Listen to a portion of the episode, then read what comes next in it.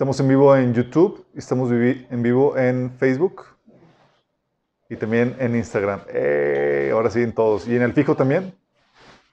También en el fijo. Perfecto. Ok, chicos, vamos a poner este tiempo en las manos de Dios. Tengo mucho que hablar y poco tiempo. Sí, se escucha bien. ok, vamos a orar. Amado Padre Celestial, bendito sea Señor, te alabamos, te bendecimos, damos tantas gracias Señor, porque tú nos das la sabiduría y el entendimiento para saber en los tiempos que estamos viviendo, Señor. Te pedimos, Señor, que tú alerte nuestros corazones, que podamos de aquí salir capacitados, Señor. Bendícenos, Señor, por medio del entendimiento de tu palabra, Señor, el entendimiento que viene de tu palabra, Señor. Te rogamos que la palabra se siembre en nuestros corazones y produzca los cambios que tú deseas en nuestras vidas, Señor. Te lo pedimos en el nombre de Jesús. Amén. Ok, chicos, esta es la sesión 4. Eh, hoy vamos a ver, eh, el subtítulo es La persecución está comenzando. Chan, chan, chan, chan. Ok, primero una recapitulación. Hemos estado platicando acerca de, de cómo la advertencia de la persecución siempre estuvo adherida al Evangelio donde quiera que éste se compartía. De hecho, es la manera en que los, apóstoles eh, alentaban a los creyentes, decían que a través de muchas tribulaciones era necesario que entraran al reino de Dios.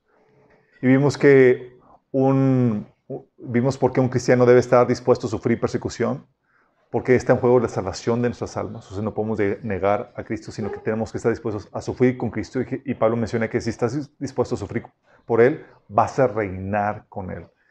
Y que también vimos que, obviamente, si niegas la fe, pues estás perderías a lo más importante. Uno está dispuesto a sufrir por causa de Cristo porque queremos quedarnos con Cristo, que es lo más valioso. Y Él aparte nos promete una vida eterna en un estado de perfección. Entonces, oye, sacrificar una eternidad por un bienestar presente que no va a durar, no tiene sentido. Estamos dispuestos a sacrificar nuestro bienestar presente por una eternidad en gloria y en esplendor.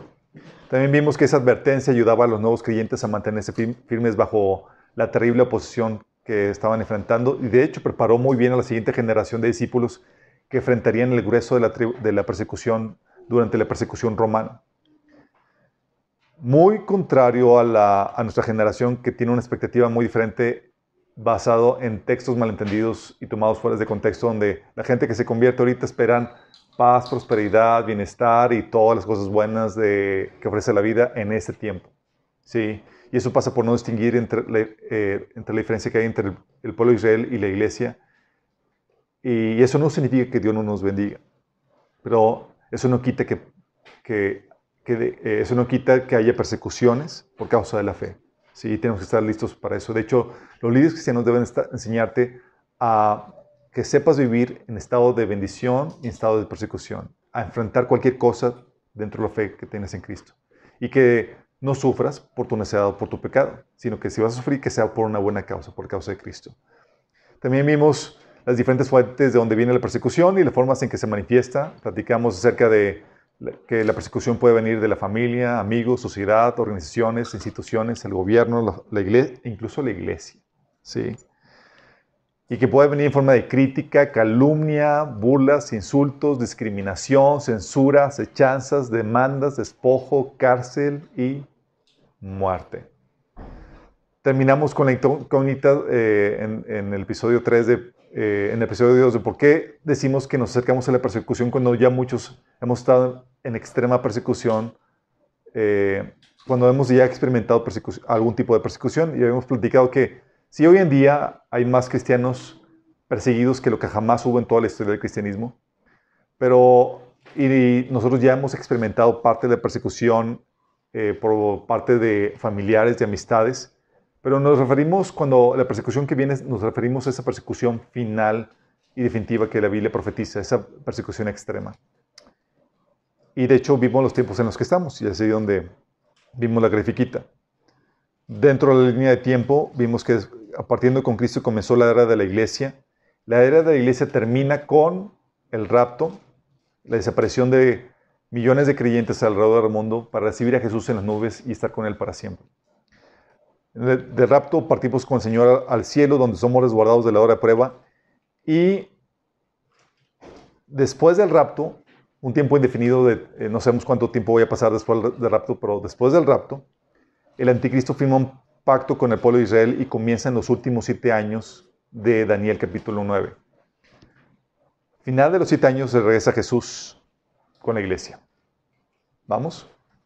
Y habíamos platicado que lo que la Biblia menciona, el periodo entre, eh, desde el rapto hasta que el anticristo firma el tratado con el, con el pueblo de Israel, se le conoce como principio de dolores, ¿se acuerdan? De ese pasaje, de esos principios de dolores, habla Mateo 24, del 4 al 14, y Lucas 21, del 8 al 11, caracterizado por hambres, pestes, guerras, falsos cristos, falsos profetas. Esos, ese principio de dolores es el juicio de los sellos de Apocalipsis capítulo 6. ¿Vamos? También en, ese principio de dolores está el quinto sello, que es la persecución a los creyentes. Sí. Después del principio de dolores comienza, la primera, los primeros tres años y medio de los siete años es el periodo de la tribulación, donde se derraman los juicios de las trompetas. ¿Sí? Y después de los, de los tres años y medio comienza la gran tribulación, donde es ahí se pone todo al rojo vivo. ¿Sí? Dice que Jesús es el periodo de la historia cual nunca se ha vivido en la historia de la humanidad. ¿sí? Tiempo de estrés y de angustia cual nunca se ha vivido. Bueno, habíamos platicado que la persecución profetizada es, comienza desde el periodo de principio de dolores hasta el final, chicos. Y eso habíamos platicado que es una persecución extrema donde se persigue a los cristianos a nivel mundial. No hay un lugar donde puedas huir, donde es es en contra de los cristianos, a los que permanecen fieles a la palabra de Dios, no solamente los que tienen el título, sino que permanecen fieles al testimonio de Jesús y a, su palabra. Esa, persecución va a terminar en una aniquilación total de todos los creyentes. El anticristo vence sobre ellos, los extermina. De hecho, Apocalipsis capítulo 7 del 9 al 14 menciona que la muerte de los, creyentes durante ese periodo es innumerable. Millones de millones de personas van a morir por causa de eso. Imagínate. ¿Sí? Y los creyentes que se queden ahí después del, rapto no van a ser resguardados ni de los juicios ni de la persecución. ¿Sí? Van a tener el privilegio de morir por la causa de Cristo. En medio de eso, obviamente, la persecución, como comentamos, millones se van a convertir. Esa es la persecución que, que veamos en el horizonte es después de que la iglesia parta, habíamos platicado. Sin embargo, nosotros tenemos la esperanza de partir antes. Y hemos dicho que el periodo antes o previo del rapto, ¿cómo se le llama? El término que Pablo le llama es tiempos peligrosos. ¿Qué le dice Pablo a Timoteo? Que debe saber que en los últimos tiempos vendrán tiempos peligrosos. ¿Sí? Que son los tiempos previos al rapto en donde está caracterizado por la descomposición del cristianismo, un cristianismo con falsos maestros y con creyentes o con personas que, con personas que profesan una fe pero no están regenerados, no tienen una vida transformadas por el poder del Espíritu Santo, no solamente es un cristianismo nominal. Por causa de esa corrupción en el cristianismo, la fe cristiana se va a ser difamada, como ya lo es, ¿sí? Y también dice que va a estar caracterizado por persecución. Entonces, sí se profetiza una, persecución. De hecho, dice Pedro que el juicio comienza, primero, comienza por la casa de Dios. ¿Y se acuerdan que el apóstol Juan, habíamos platicado que, leído que decía este Juan, que sabemos que estamos en los últimos tiempos porque muchos anticristos han salido por el mundo. Por eso sabemos que estamos en el último, en el último y cuando habla de anticristo, está hablando de personas que se oponen a la fe cristiana. ¿Sí? Entonces ellos veían que previo al rapto, el cristianismo iba a estar en decadencia e iba a haber una persecución contra los verdaderos creyentes. ¿Sí? Entonces, esto es lo que visualizaban. Y esto es lo que estamos empezando a ver nosotros. O sea, el hecho de que creamos de que vamos a partir antes de la que vamos a partir ah, antes de la de la tribulación, vamos a partir con el rapto antes de la tribulación, no significa que no vayamos a experimentar algo de, de persecución. Sí, nos va a tocar experimentar una probadita, exactamente. ¿Ya tenemos listo ahí eso? Eh, YouTube ya se canceló, ¿verdad? ¿No? ¿Seguimos, seguimos transmitiendo? Ok. Um, esto es lo que tenemos en, el plan de Jesús. Entonces tenemos que estar, el hecho de que tú tengas la esperanza de que vamos a partir con el rapto antes de la tribulación, antes de que aparezca el anticristo, no significa que no debas estar preparado para la, eh, la persecución. ¿sí? Nos va a tocar la cervical. Y y es esperarse. Habíamos platicado de los ciclos de las naciones, chicos. Sí. Habíamos platicado de los ciclos de las naciones en donde eh, habíamos visto la vez pasada el ciclo del Evangelio y el ciclo de las, de las naciones. Habíamos pasado que toda nación que surge, haya surgido a, lo largo de la historia, ha pasado por un tiempo de donde se levanta todo el gobierno, surge, se fortalece, llega el clímax empieza una decadencia y colapsa. Sí, así han colapsado los grandes imperios y las naciones de antaño y demás. No hay ninguna nación ningún gobierno nacional que esté destinado a gobernar para siempre. ¿Por qué? Porque hay pecado y corrupción dentro de ese gobierno. El único gobierno que va a gobernar para siempre es el de Cristo, el que trae la perfección, habíamos platicado. Pero así como sucede con las naciones, también sucede con el Evangelio. Habíamos platicado el ciclo del Evangelio. Con las naciones, el ciclo de las naciones habíamos comenzado que comienza en una fase de esclavitud, donde hay violencia a los derechos humanos, donde, se, donde, donde está la gente oprimida y demás, ya sea por un gobierno tirano o por la falta de gobierno.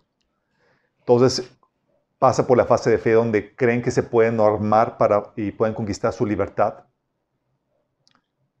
Para eh, la fase de valentía donde se arman de valor y empiezan a luchar por esa, por esa, eh, por esa libertad, conquistan esa libertad y esa la libertad los lleva a una, a una fase de abundancia, de, de prosperidad económica.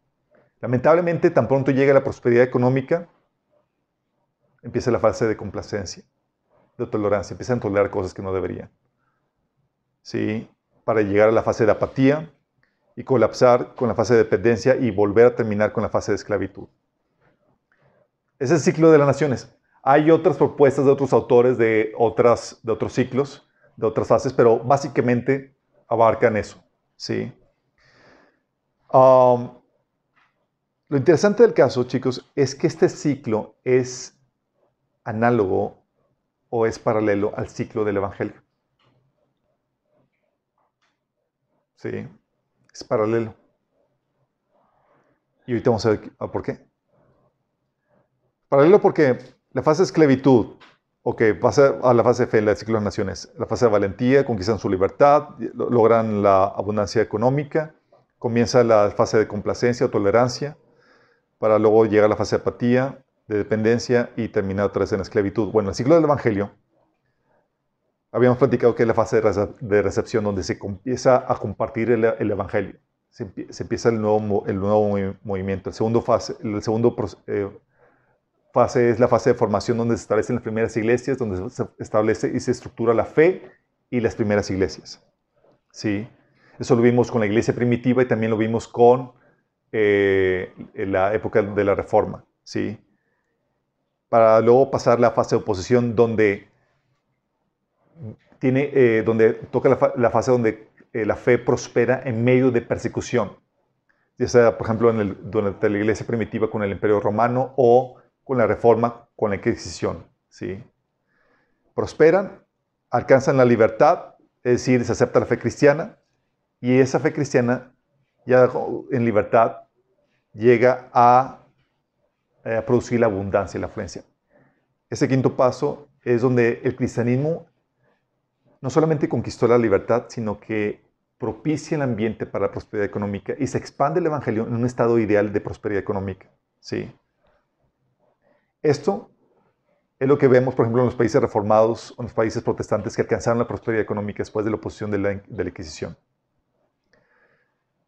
Para luego llegar a la, fase de la corrupción de la fe. El cristianismo se empieza a corromper, empiezan a adoptar cosas, empiezan a volverse laxos en cuanto a la palabra de Dios. Eh, ¿Y qué sucede? Empiezan a adoptar cosas que están fuera de la palabra, empiezan a perder la ortodoxia sí, cristiana.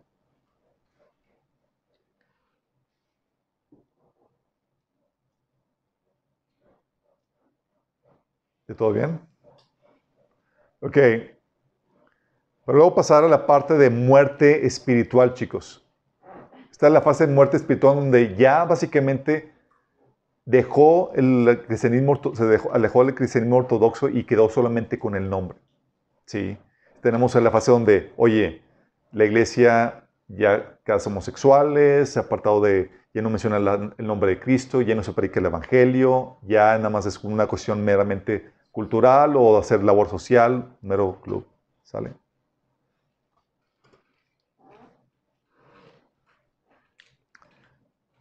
Para luego pasar a la fase de apostasía, donde ya se alejan por completo de la fe. Y esa fase, chicos, lleva a la fase de antagonismo, en donde los que estaban a favor de la fe o están en oposición, como sucedió, con, por ejemplo, con la Iglesia Católica. La Iglesia Católica, de ser parte de lo que surgió de la Iglesia primitiva, se corrompió a tal punto que persiguen a los creyentes. Asimismo sucede hoy en Europa con iglesias protestantes, que fueron los que comenzaron la, segunda ola del de ciclo del Evangelio. En Alemania, por ejemplo, de iglesias luteranas persiguiendo pastores que prediquen el Evangelio. Sí, denunciando. Los había platicado los episodios de iglesias también de la reforma que surgieron con la reforma protestante en Estados Unidos y demás, donde expulsaban a pastores que se atrevían a predicar el Evangelio. Sí, estamos en esa, en esa fase. Pero si te das cuenta, aquí es donde está en el proceso de conquista de los derechos de las libertades. En la parte de decadencia comienza la pérdida de derechos y libertades, chicos, hasta que llega a un estado de esclavitud. ¿Vamos? Eso pasa con decadencia. Y eso tiene que ver por varias, por, por varias razones. ¿Por qué sucede esto? Uno es porque tienes que aprendértelo. La libertad solo viene con la palabra de Dios. ¿Qué es lo que dice la Biblia? que donde está el Espíritu de Dios, ¿qué dice? Hay libertad. Dios es el que nos dio nuestros derechos y libertades. Y el Espíritu de Dios, cuando te alineas a la palabra de Dios, hace que los descubras y que los defiendas y que, y que los respetes. ¿Sí? El Espíritu de Dios lleva al ser humano a que, se, a que viva en un estado de libertad. Te apartas de la palabra de Dios y se van perdiendo libertades. Esto también como parte del juicio de Dios. Y tienes que aprenderte esto. La libertad, chicos, viene solo con la palabra de Dios. La libertad viene solo con el cristianismo. Cuando el cristianismo va en auge, en aumento, se van conquistando libertades. Cuando va en decremento, se van perdiendo libertades. Y empieza, empezando, empieza la opresión. ¿sí? Solo vimos en el taller de política y religión, donde hablamos la libertad solo con el cristianismo, ¿sí? Eh, y eso es por la influencia de la palabra. La palabra de Dios establece los derechos y libertades, chicos. En el Antiguo Testamento dices, oye, pero Alberto, en el, Antiguo Testamento se apedreaba todo aquel que creyera en algo diferente. Sí sabían, ¿verdad? En el Antiguo Testamento tienes que entender que hay una diferencia. El Antiguo Testamento es un asunto y el Nuevo Testamento es otro asunto porque hay diferencias de propósito en cuanto a, cómo, en, cuanto a la agenda de Dios. En el Antiguo Testamento no había libertad de culto. La libertad de expresión estaba limitada y se sancionaba aún más delitos y las penas eran muy severas por varias razones. Una de ellas era porque el propósito de Israel como nación era poseer un pedazo de tierra y establecer en ella la ley y el culto a Dios para poder recibir las bendiciones que le había prometido. Era establecer un gobierno teocrático, chicos. Ese es el propósito del pueblo de Dios. En ese entonces no había solución para el problema de posesión e influencia demoníaca. ¿Cuál era la, solución? Cuello. Cuello. Y el espíritu no habitaba dentro del hombre para poder refrenarlo o reformarlo. el Espíritu Santo no había venido todavía a morar dentro del ser humano.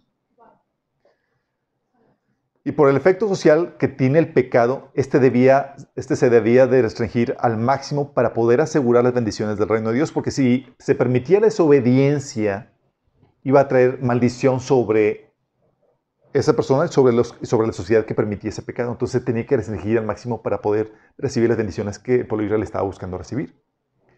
En el Nuevo Testamento, chicos, bajo el nuevo orden, hay libertad de culto, libertad de expresión y los pecados se toleran y las penas son menos severas porque el propósito de, la iglesia es la de dispersarse por toda la tierra haciendo discípulos a todas las naciones. El propósito del pueblo de Dios no es armar un, no es armar eh, un gobierno teocrático como el pueblo de Israel. Aquí en el Nuevo Testamento sí hay solución y antídoto contra la influencia y la contaminación demoníaca. También con la redención de Cristo el Espíritu Santo puede morar dentro del hombre trayendo regeneración personal y social. Aquí ya no es necesario que te apedren, aquí, aquí hay esperanza que te regeneres. ¿sí? Y la idea no es establecer la perfección del reino con todas las bendiciones en este tiempo. No es como que, oye, tenemos que obligar que toda la gente obedezca a Dios para poder recibir las bendiciones. No, esa no es la idea sino la idea, el propósito es llevar a cabo nuestra tarea evangelística. ¿Sí? De hecho, este, eh, en el pasaje, ¿te acuerdas donde Jesús reprendió a los discípulos cuando dijeron, cuando eh, rechazaron a Jesús, eh, los, los samaritanos, que dijeron los samaritanos, no, él solamente viene aquí de pasada, no viene a quedarse. Y los discípulos, Señor, ¿quieres que mandemos, ordenemos que caiga fuego para que los consuma? Y eso era el Antiguo Testamento, chicos. Si no quieres, si te apartas de Dios, o de, con toda confianza, fuego. Y Jesús lo reprendió porque el Señor dice, ahora no viene a perder las almas, sino a salvarlas. Sí. Pero esto es por tiempo limitado. Cuando el reino de Dios venga a establecerse en la tierra, nuestra tarea evangelística se terminará y la libertad de culto y de expresión se limitarán otra vez. No se podrá hablar en contra de la verdad ni de Dios cuando venga el milenio, chicos, por ejemplo. Sí. Y eh, y esto va a ser necesario para proporcionar las bendiciones del reino, pues no se tolerará la maldad, sino solo la justicia. Así que las penas van a volver a ser muy severas y la justicia va a ser expedita. Sí. Pero en medio de esto, en esta etapa de la gracia, el cristianismo es el paladín de la libertad. A donde quiera que llegue el cristianismo, y con el cristianismo hablo del, en su formato protestante, evangélico, trae consigo el estandarte de la libertad por la palabra de Dios. La libertad es, de hecho, aportación única del cristianismo por la influencia de la palabra de Dios. Grábate eso.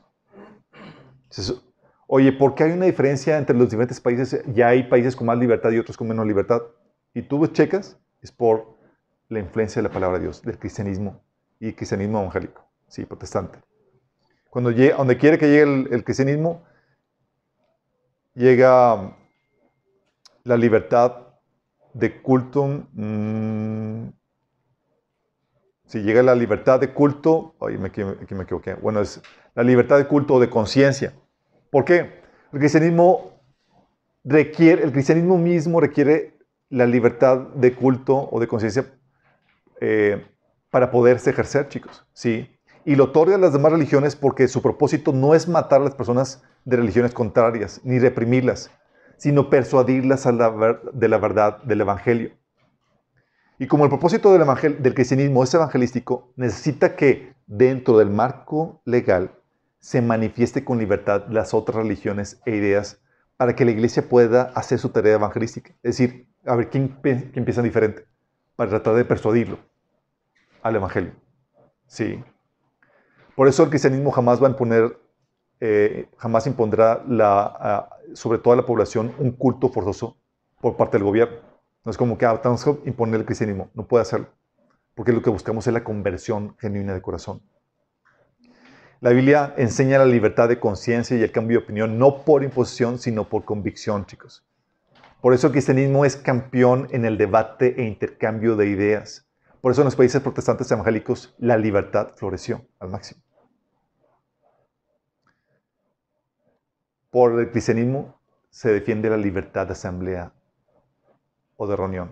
El cristianismo requiere para sí mismo tener sus reuniones de culto, requiere este derecho de libertad, esta libertad de, asamblea, y lo defiende para los demás si queremos que los otros cultos se manifiesten. Se requiere que los demás tengan ese derecho de culto o de asociación o de reunión para identificar quiénes son los que no profesan la fe cristiana y poderlos ir a evangelizar. También hay libertad de expresión que viene con la fe cristiana, porque el cristianismo lo requiere para sí mismo, para su predicación, y por eso lo defiende a capa y espada. Y esta libertad de expresión implica la posibilidad de ser ofensivo o de incomodar a la gente, chicos. Es decir, a los que rechazan la verdad. O sea, el cristianismo requiere esta libertad de expresión, aunque sea ofensivo. De hecho, Jesús decía en Juan 7:7 que el mundo no los odia a ustedes, pero a mí me odia porque yo testifico que sus obras son malas. Es decir, la fe cristiana por naturaleza, es ofensiva a la gente que rechaza la verdad o que quiere vivir en pecado. Y el cristianismo requiere que, ah, que tenga, que exista esta libertad de ser ofensivo. Esa libertad de expresión, aunque ofenda a la gente. ¿Vamos? Se requiere. Y eso es lo que se está empezando a quitar hoy en día, chicos. Sí. Y lo defiende para las demás religiones. Porque si quiero persuadirte del Evangelio, necesitamos que tengas libertad de expresión para que tú te expreses tus puntos de vista también. ¿sí? A las otras religiones no les interesa el cambio de opinión por convicción, chicos. Se satisface el cambio por imposición para cualquier otra religión. ¿sí? También establece el cristianismo la libertad de control gubernamental.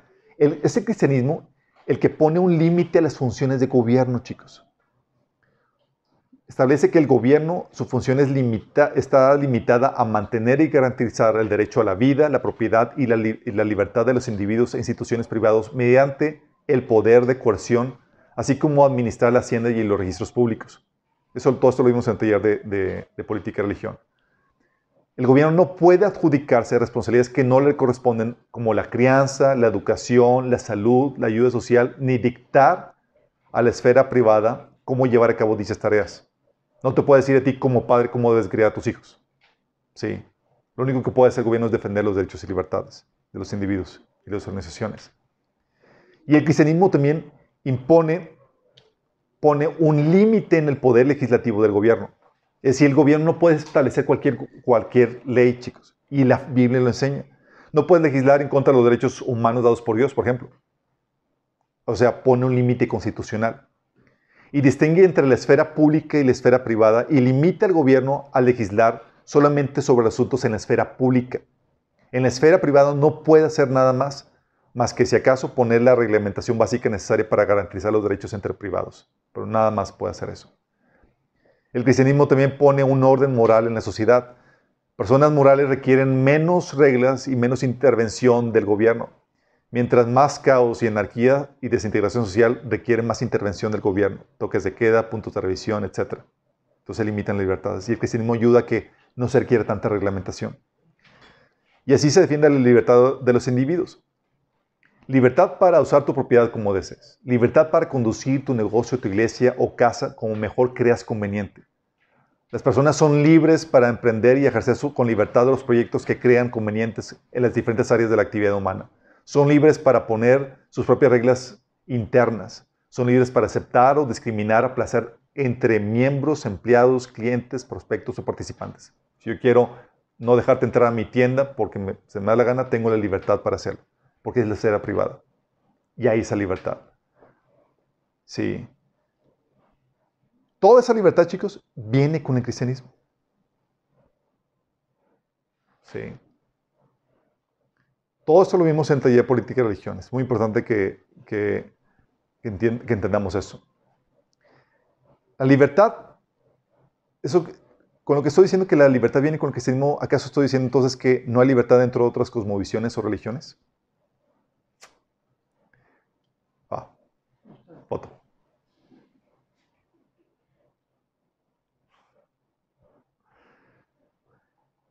Ok, cuando hablamos de que de otras cosmovisiones, tienes que recordar que las, que las cosmovisiones, cuando hablo de cosmovisiones, estoy hablando de esas creencias básicas absolutas, esas creencias religiosas que dan forma a la, visión de un individuo. Y esas cosmovisiones son absolutas, es decir, son mutuamente excluyentes.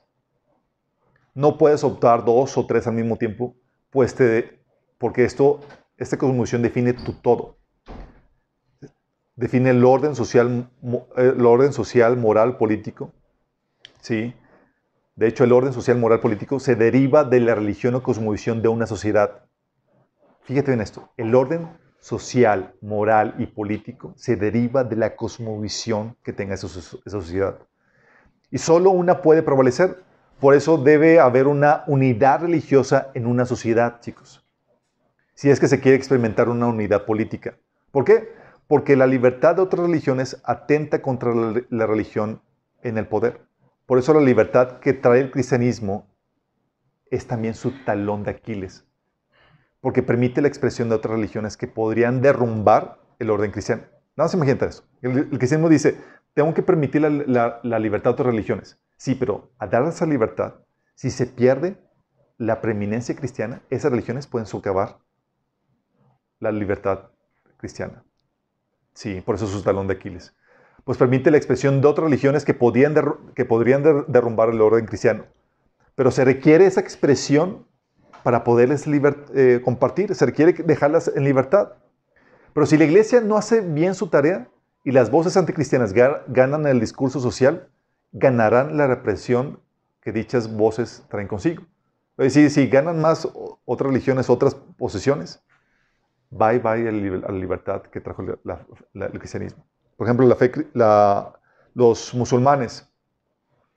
Los musulmanes, a donde quiera que van, establecen un gobierno totalitario. Establecen la, la Sharia, la ley Sharia, como le llaman, que impone un gobierno totalitario con leyes para todas las áreas de la vida.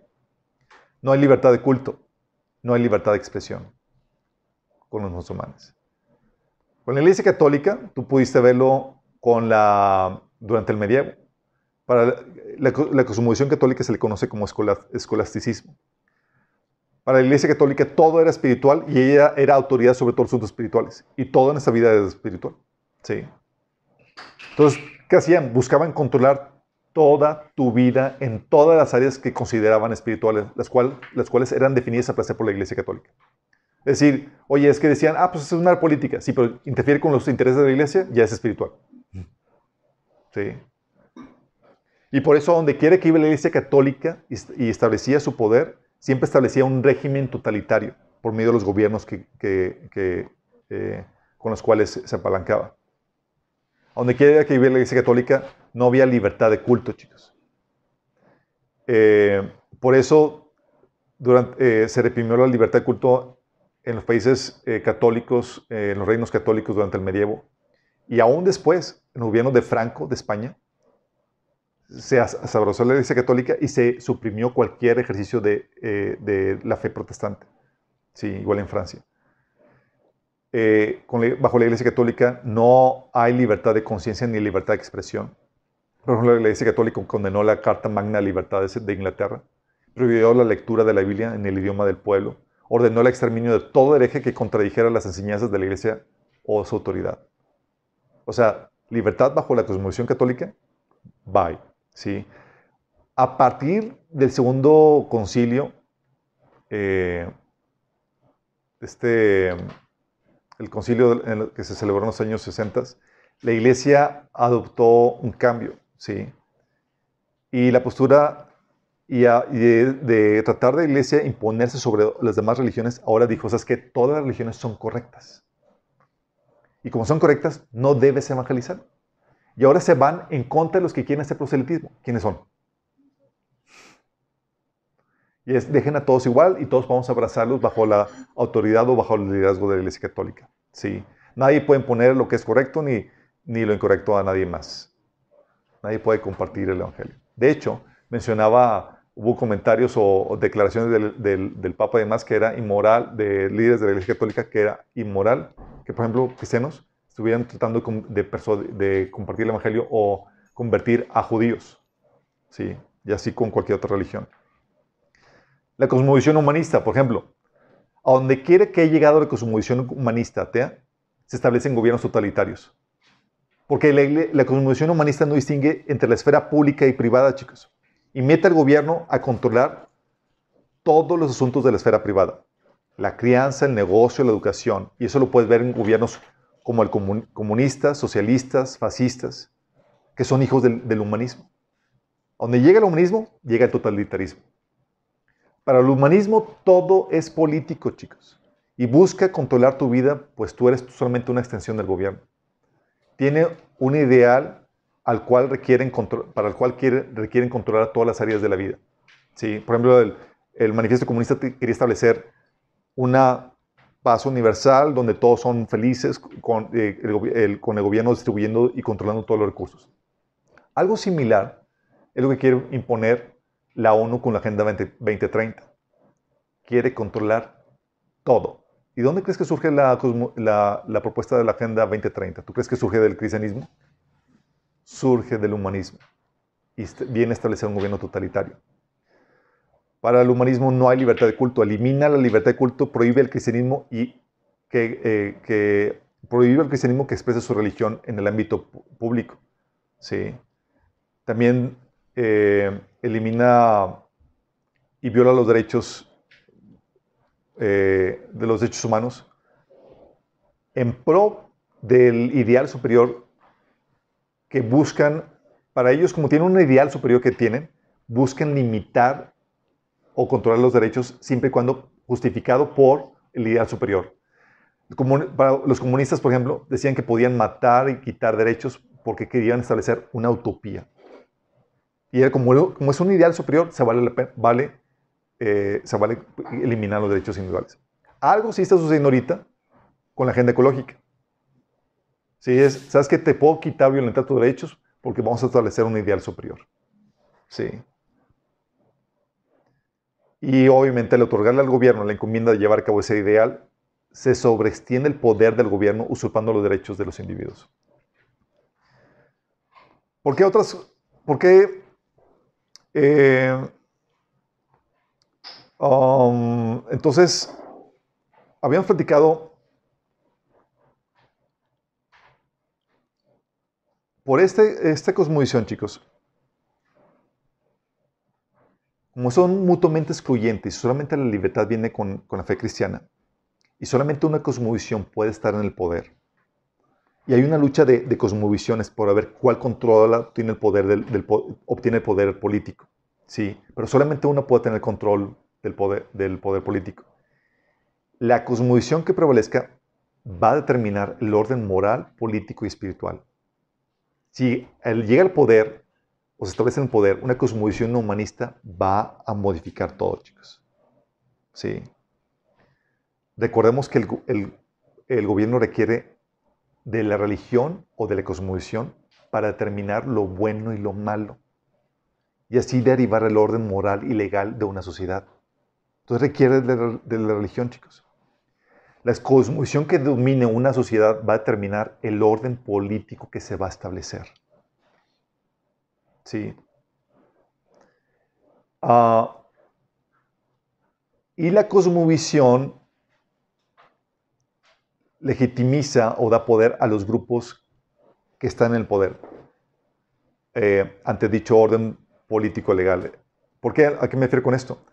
Es el consenso general de la sociedad que es vital dentro del gobierno, chicos. Es vital para la estabilidad social. Porque si el gobierno decide establecer una política o, leyes que van en contra de la creencia social, va a generar una inestabilidad.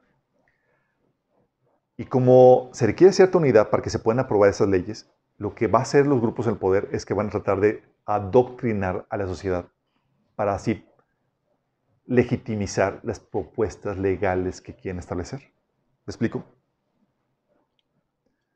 Uh, Así, las decisiones eh, de, gobierno que se toman en acorde a la cosmovisión dominante en la sociedad van a gozar del apoyo y la aprobación de la sociedad porque van de acuerdo a la cosmovisión, a las creencias que tiene la sociedad.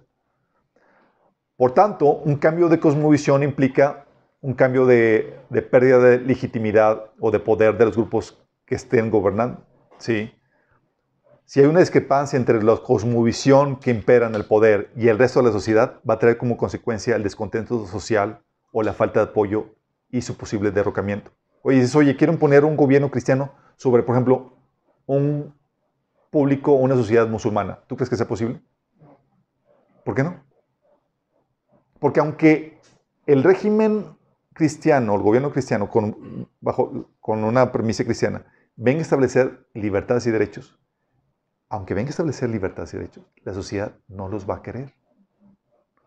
Un caso en Pakistán, por ejemplo, donde se estableció un orden político cristiano sobre una sociedad musulmana, y en el, el 4 de enero del 2011, Salman Taseer, el gobernador de Punjab, eh, que acaba, que, eh, bueno, este gobernador que luchaba por la libertad, la democracia y el pluralismo, fue asesinado. Este gobernador que estaba haciendo cosas muy buenas, sí, oye, para la libertad, de, culto a la democracia y el pluralismo, fue asesinado por, eh, un musulmán, 27 balazos le dieron. En su juicio, la gente de la corte lo ovacionaba y le aventaba flores. La multitud creía que este asesino, digo que este político merecía la muerte por sus reformas. ¿Eran reformas buenas?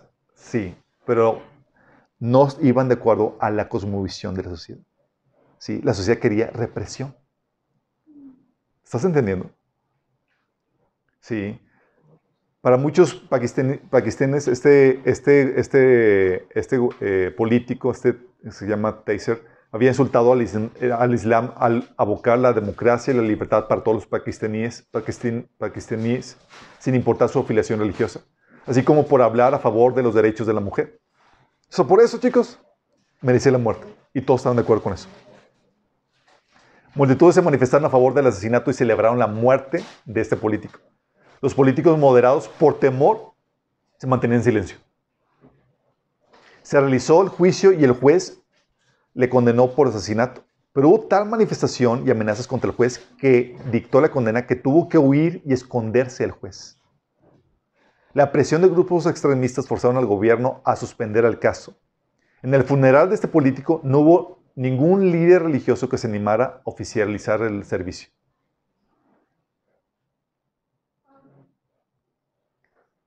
caso de un gobierno con una cosmovisión cristiana sobre un, país musulmán. Fíjate, viene a traer libertades, pero no lo quieren. Caso de Estados Unidos, chicos. Estados Unidos, sabes que tienen el derecho, tienen el, eh, el, derecho constitucional a la libertad de expresión. ¿Sí o no? Pero eso es bajo una, una que cristiana. El humanismo viene a quitar eso. Y en Estados Unidos, chicos, sabes, no ha habido uno, ha habido varias manifestaciones en universidades estadounidenses de estudiantes manifestándose en contra de la libertad de expresión. Estudiantes universitarios manifestando. Para ellos no se debe censurar a todo, todo discurso, diálogo que sea ofensivo para algún grupo. ¿sí? Cualquier idea controversial o que se contraponga a la visión de algún grupo, ¿sí? Debe ser censurada. No viene de maestros, no viene de políticos, no viene de líderes, viene de estudiantes. ¿Cómo puede ser posible que estén queriendo represión y llamando a la represión? Por su cosmovisión, chicos. Empieza la decadencia de la fe cristiana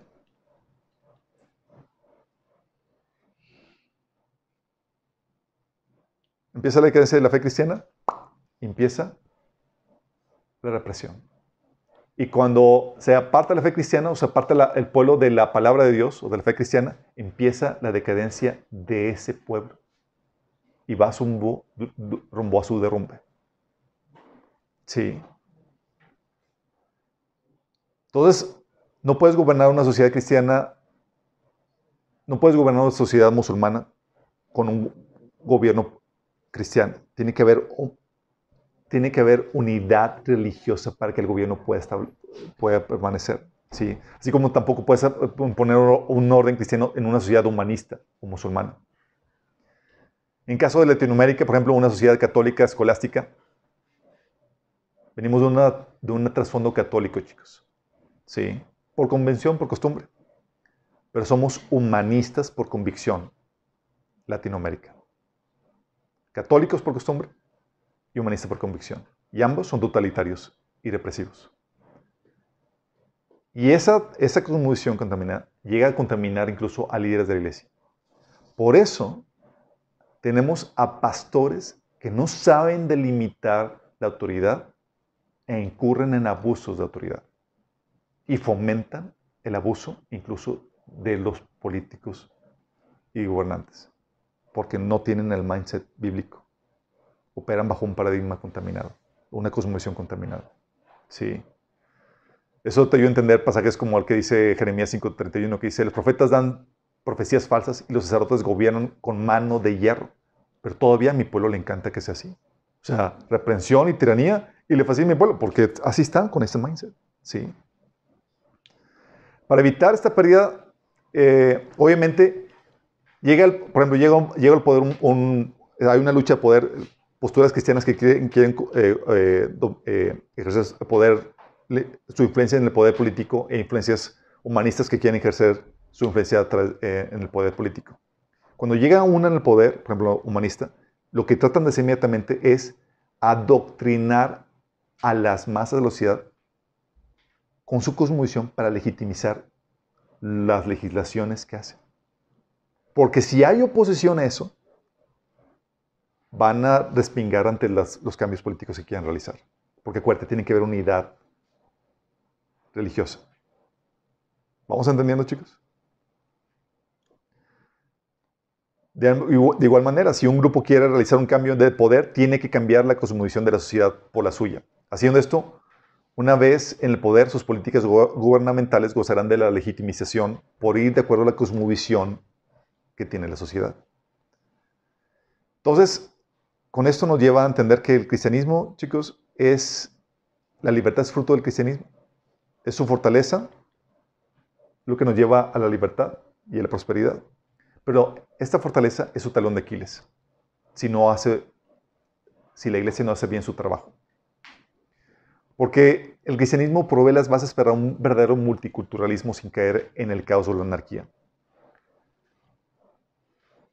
La Biblia, chicos, enseña la libertad de conciencia, la libertad de expresión y el cambio de opinión, no por imposición, sino por convicción.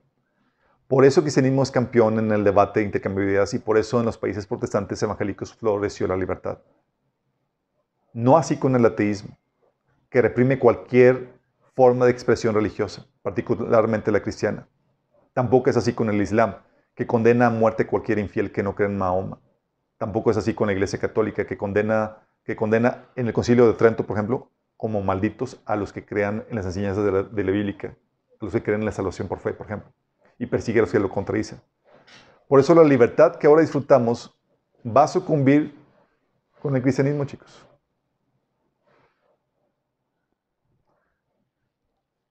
¿Disminuye la fe cristiana o la influencia cristiana en la sociedad? Bye, bye, libertades. ¿Estás entendiendo la dimensión de esto, chicos? Significa que si vamos en la fase de decadencia, esa decadencia implica pérdida de derechos y libertades. Y esta pérdida de derechos y libertades, chicos, va encaminada um, a ver, sí, va encaminada la pérdida de derechos y libertades se va generando por la legislación que ataca a convicciones cristianas. Déjame aclararte esto hay dos formas de ataque o de persecución. Una es directa, porque eres cristiano. ¿Sí? Como el caso, ¿te acuerdas de, la persecución que, armó, que se armó en el libro de Esther contra los judíos? ¿Te acuerdas? Que a Amán le cayó mal Mardoqueo. Dijo, en vez de eliminar a Mardoqueo, porque lo eliminó a él, cuando puedo eliminar a todos los judíos. ¿Te acuerdas? Y era, no importa si seas judío practicante o no, por ser judío, te vamos a escrachar. Viene en Esther 3 del 5 al 11 que dice, cuando más se dio cuenta que Mardoqueo no se arrodillaba ante él ni le rendía homenaje, se enfureció. Y cuando le informaron que a qué pueblo pertenecía Mardoqueo, desechó la idea de matarlo solo a él y buscó la forma de exterminar a todo el pueblo de, Mardoqueo, es decir, a los judíos que vivían por todo el reino de Azuero. Para determinar el día y el mes echó el pur, es decir, la suerte en presencia de Amán, en el mes primero, que es el mes de Nisan del año duodécimo del reinado de Azuero. Y la suerte cayó en el, sobre el mes duodécimo, el mes de Adar. Cuando Adán, Amán le, dio, le, dijo, le dijo al rey Azuero, hay cierto pueblo disperso, diseminado entre los pueblos de todas las provincias del reino, cuyas leyes y costumbres son diferentes a las de todos los demás. No obedecen las leyes del reino, y a su majestad no le conviene tolerarlos. Si le parece bien, emita a su majestad un decreto para aniquilarlos, y yo depositaré en las manos de los administradores 300, 330 mil kilos de plata para el tesoro real. Entonces el rey se quitó el anillo que llevaba su sello y se lo, dijo, y se lo dio a Amán, hijo de Amedeta, descendiente de Agag, enemigo de los judíos. Quédate con el dinero, le dijo el rey Amán, y haz con ese pueblo lo que mejor te parezca. Y ustedes saben el resto de la historia. Pues, vamos a perseguirte nada más porque eres judío. Y hay persecuciones que son así directas, chicos. ¿Eres cristiano? Te vamos a escabechar. Pero hay otras persecuciones que se desatan de forma indirecta, más sutiles, chicos. En donde no digo que voy en contra tuya, pero hago cosas que, que hacen que sea realmente en la práctica en contra tuya. Como el caso de Daniel. Fíjate la estrategia, la persecución que se armó aquí, chicos. Viene en Daniel 6, del 1 al 16. Se los voy a leer. Darío Olmedo decidió dividir al reino en, siete, en 120 provincias y nombró un alto funcionario para gobernar cada provincia. Asimismo, el rey escogió a Daniel y a dos personas más como administradores para que supervisaran los altos funcionarios y protegieran los intereses del rey. Pronto Daniel demostró ser más capaz que los otros administradores y altos funcionarios, debido a la gran destreza administrativa de Daniel. El rey hizo planes para ponerlo frente al gobierno de todo el imperio. Fíjate, iba a poner al mando de todo. Entonces los demás administradores y los altos funcionarios comenzaron a buscar alguna falta en la manera en que Daniel conducía los, eh, los asuntos del gobierno, pero no encontraron nada que, pudiera, que pudieran criticar o condenar. Era fiel, siempre responsable y totalmente digno de confianza. Finalmente llegaron a la siguiente conclusión. Nuestra única posibilidad de encontrar algún motivo para acusar a Daniel será en relación con las normas de su religión.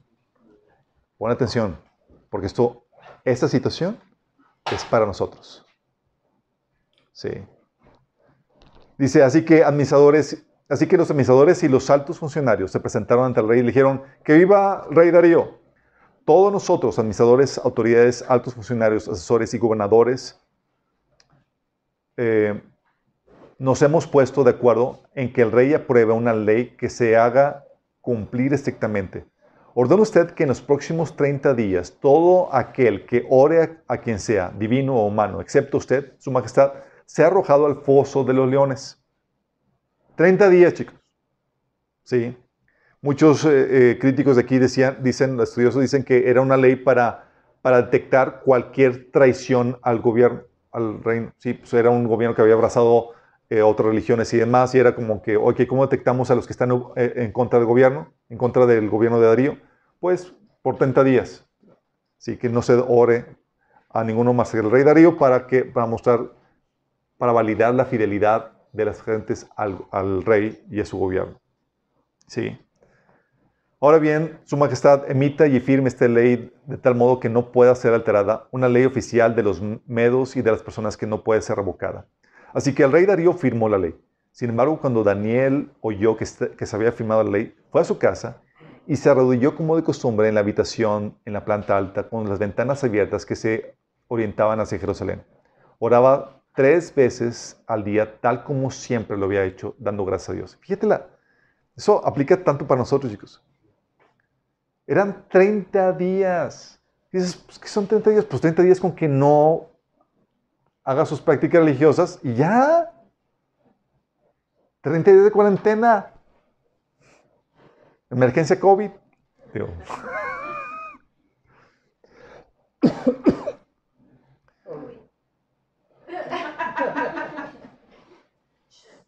Dice, entonces los funcionarios fueron junto, juntos a la casa de Daniel y lo encontraron orando y pidiendo, pidiéndole a Dios que lo ayudara. De manera que fueron directo al rey y le, recordaron el decreto. ¿No firmó usted una ley por el cual durante los próximos 30 días todo aquel que ore a quien sea divino o humano, excepto a usted, su majestad, se ha arrojado al foso de los leones? Sí, contestó el rey. Esa decisión sigue en pie. Es una ley oficial de los medos y de los persas que no puede ser revocada. Entonces le dijeron al rey, ese hombre Daniel, uno de los, cautivos de Judá, no hace caso a usted ni a su ley. Sigue orando a su Dios tres veces al día. Al oír esto, el rey se angustió mucho y procuró encontrar un modo de salvar a Daniel. Fíjate bien esto. El rey no era antijudío ni anti Daniel, chicos. El rey era muy inocente. y firmó algo que no debía, chicos. Sí, es otro argumento porque ahorita hay legisladores e incluso cristianos o que profesan que están permitiendo leyes que son para perfilar, para perfilar a los cristianos para ser perseguidos, igual que aquí. Sí. Dice, al oír esto el rey se angustió mucho y procuró encontrar un modo de salvar a Daniel. Pasó el resto del día buscando una manera de librarlo de ese. Por la noche los hombres volvieron a presentarse ante el rey y dijeron, Su Majestad, usted sabe que según las leyes de los medos y persas, según ninguna ley firmada por el rey puede ser modificada. Entonces finalmente el rey ordenó que arrestaran a Daniel y lo arrojaran al pozo de los leones. Pregunta, ¿fue una ley diciendo, oye, vamos a atacar a, Daniel directamente, los judíos? No. Era una ley que, atacaba las prácticas que caracterizaban la fe que tenía Daniel. No era una ley directa contra Daniel, sino o contra un determinado grupo, como sucedió con Amán, con los judíos. Esta ley iba contra las prácticas esenciales de la fe que Daniel profesaba. En este caso, sus tiempos con Dios, sus tiempos de oración. Sí. Ordene usted que en los próximos 30 días todo aquel que ora, quien sea, divino humano, excepto usted, majestad, se arrojado al foso de los leones. O sea, que nadie ore a Dios. Sí. Muchos cristianos dirían hoy en día, ay, 30 días con que no tengan mi devocional, pues X. sí, con tal de salvar al pellejo. Pero Daniel dijo, ¿sabes qué? Voy a permanecer firme con las prácticas que Dios demanda de mí. Sí. Ah, como el ataque era en, era en directo, la ley que pusieron sonaba inofensiva, chicos. No decía la ley, queremos destruir a, a Daniel, o sí. ¿No? Sonaba inofensiva, pues una ley, si es un pequeño cambio de ley por un mes, ¿Qué puede pasar? ¿Sí? Y la ley que pusieron sonaba buena, pues era para detectar a todos los opositores del reino de Darío. ¿Qué malo podría tener? ¿Sí o no? Se había vendido bien la ley y sonaba inofensiva para la gente. Pero los que maquinaban, los que maquinaron este cambio de ley sabían que detrás de este noble propósito, noble entre comillas, estaba la intención de deshacerse de Daniel. Y así está sucediendo ahora. Grupos opositores están poniendo, proponiendo cambios en la ley que atentan, no contra Daniel, contra quién, quién, atentan contra los cristianos.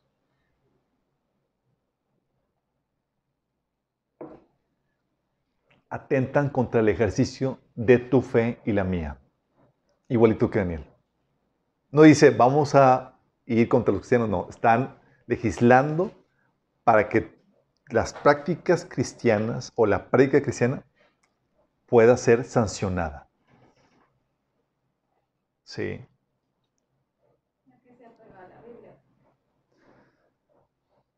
Y con el declive de la fe cristiana, chicos, no es sorprenderse que estemos empezando a ver cambios legislativos en contra de los cristianos. Todo esto. Ya empezó. Ya comenzó. ¿Se acuerdan en el 2015 cuando se aprobó el matrimonio homosexual en Estados Unidos y luego pasó acá? ¿Fue 2015? 14, 15. Sí, 14, 15. En ese entonces, chicos, todos decían, nadie decía, ah, pues yo, es libertad, eh, no discriminar a los homosexuales, qué malo puede traer, los cristianos no deben estar preocupados, X. Sí. Y no era una ley que era, vamos a perseguir a los cristianos, ¿verdad? Se pasa la ley del matrimonio homosexual. ¿Se acuerdan lo que vino? Lo que sucedió inmediatamente. Se pasa la ley de matrimonio sexual, inmediatamente meten a una juez que se negó por convicciones cristianas a casar a un matrimonio homosexual. La metieron en la cárcel. Inmediatamente suceden demandas contra, contra pasteleros, floristas, fotógrafos, contra capillas, contra jueces que no quisieran participar en la ceremonia. O sea, si tú tienes un negocio de flores y te llegan a decir, oye, quiero un arreglo floral para mi matrimonio homosexual, y tú te atrevías a negarte, ¿qué crees? Te caía la demanda. Decían, ¿qué de malo tenía, tenía el matrimonio homosexual? Sí.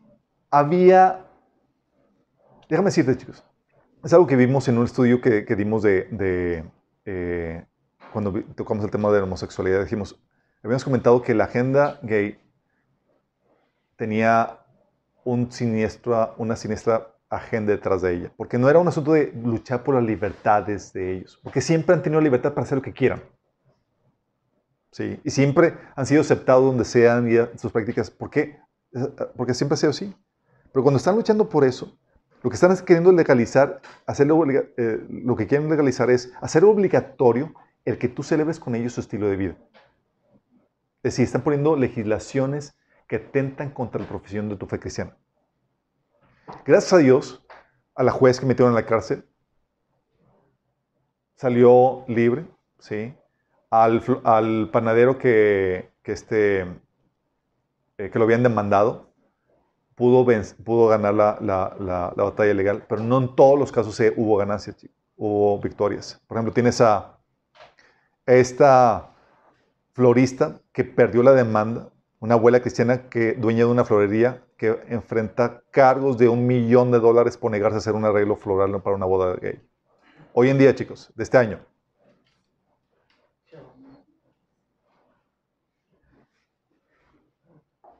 De este año. ¿Sí?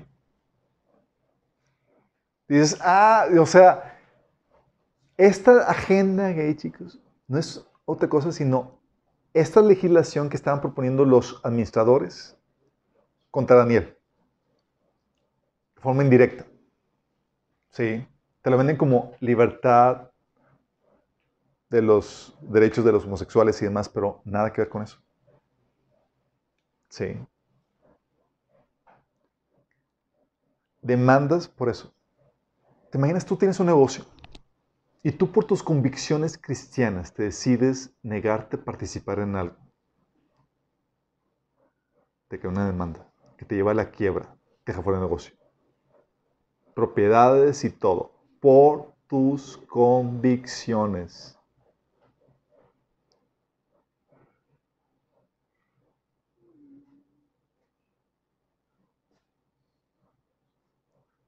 ¿Quién tiene florería aquí? Levanten manos los del fondo.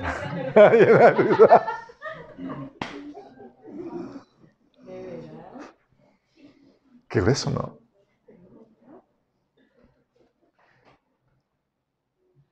Esto, dicen, ah, pues esto es persecución, chicos. ¿Sí? No están diciendo, ah, estamos en contra de los cristianos. No. Pusieron leyes que atentan contra la práctica de la fe cristiana. Tienes también, por ejemplo, aquí en México se pasó la ley de aborto. Dices, ah, pues X, no pasa nada, no va a atentar contra la fe cristiana. Ja, sí. O se aprobó la, la, eh, ley, se aprobó una, ley, chicos, eh, se aprobó el matrimonio homosexual en México, sí. ¿Qué va a tener contra, qué va, qué va a pasar contra los cristianos? No va a pasar nada. Digo, ellos cada quien con su rollo, no va a pasar nada. Bueno, ya no vas a poder en una campaña política, ¿sí? comenzando con una campaña política. ¿sí? El Tribunal Electoral va a declarar como acto discriminatorio mencionar una, en campaña que estás en contra del aborto o la adopción de niños por padres homoparentales. Si tú en una campaña política. Dices, oye, estoy en contra del aborto, censurado por ley. Si estás en contra de, los eh, de la adopción de, niños por padres homoparentales, estás en contra de la ley, en campaña política. Sí. Este año, chicos, sí. Tú la legislación ponerse, ah, pues bueno, ya aprobaron la ley, pero como que vamos a poder ejercer nuestra libertad cristiana. Sí, ja, ja, ja. Sí, oye, aprobaron un matrimonio homosexual, pues ellos que se casen, ellos muy su rollo. Ja, ja, ja. Todo eso es una agenda, están estableciendo la legislación porque vienen tras de ti y tras de mí. ¿Qué eso no?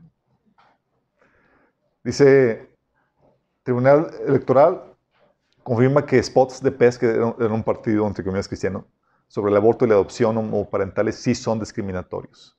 Adiós. No te puedo expresar ya con libertad de eso. Tribunal, eh, y eso lo publicó Latinos y eh, Expansión. Sí. ¿Te acuerdas? Esto fue en el 2014, chicos, cuando se aprobó el matrimonio homoparental, digo, el matrimonio gay en Saltillo. Un pastor de Saltillo se le ocurrió predicar en contra de eso. Y pusieron una demanda en contra de él, los grupos gay. Sí.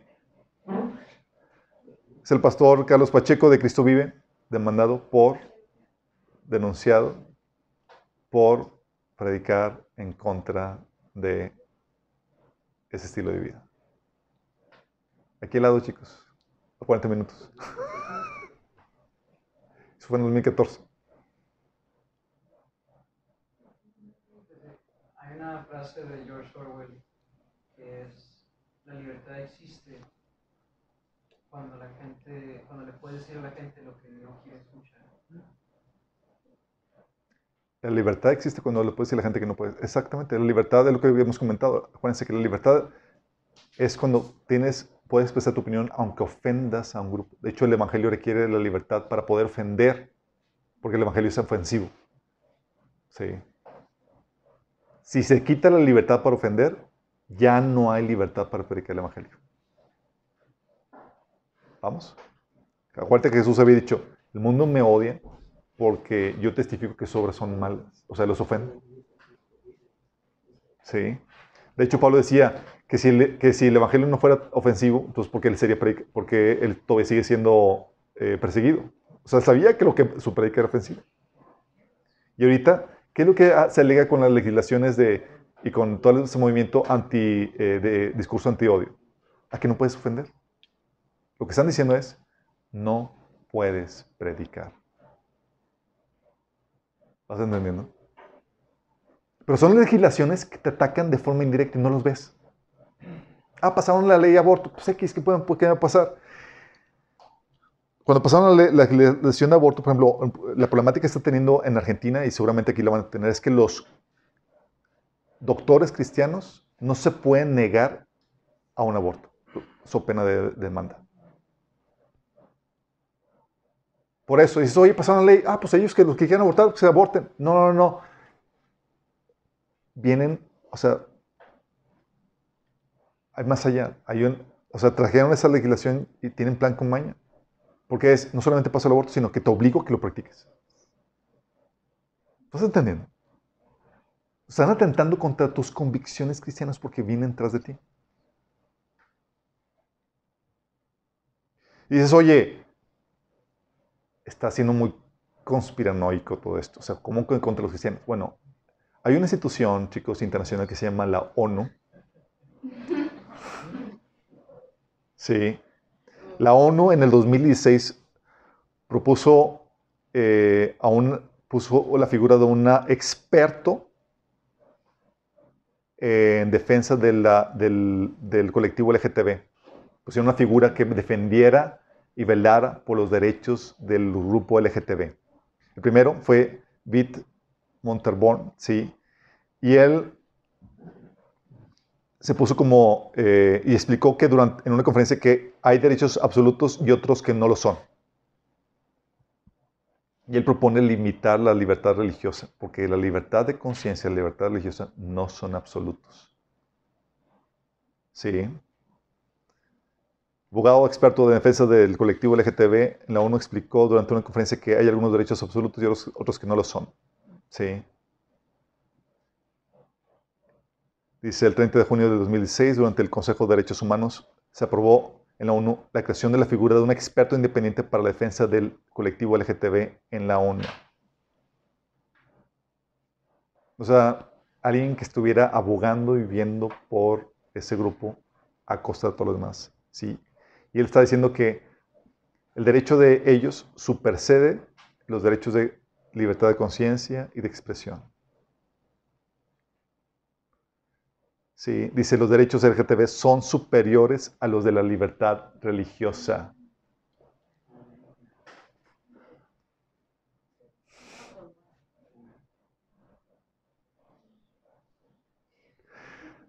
No, la persecución todavía le falta mucho, ¿verdad, chicos?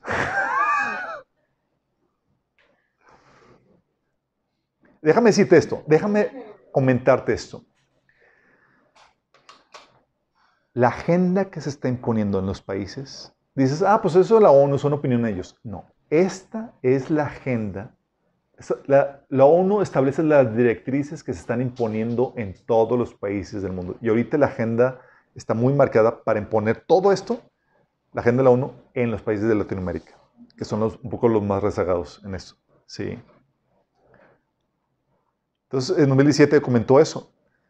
Dijo que el experto dijo que hay algunos derechos absolutos y otros que no lo son y defendió, y defendió que la libertad de expresión y la libertad religiosa no son derechos absolutos y podrían ser eliminados si es necesario, si van en contra de los derechos LGTB. ¿Qué te parece? Está grueso, ¿no?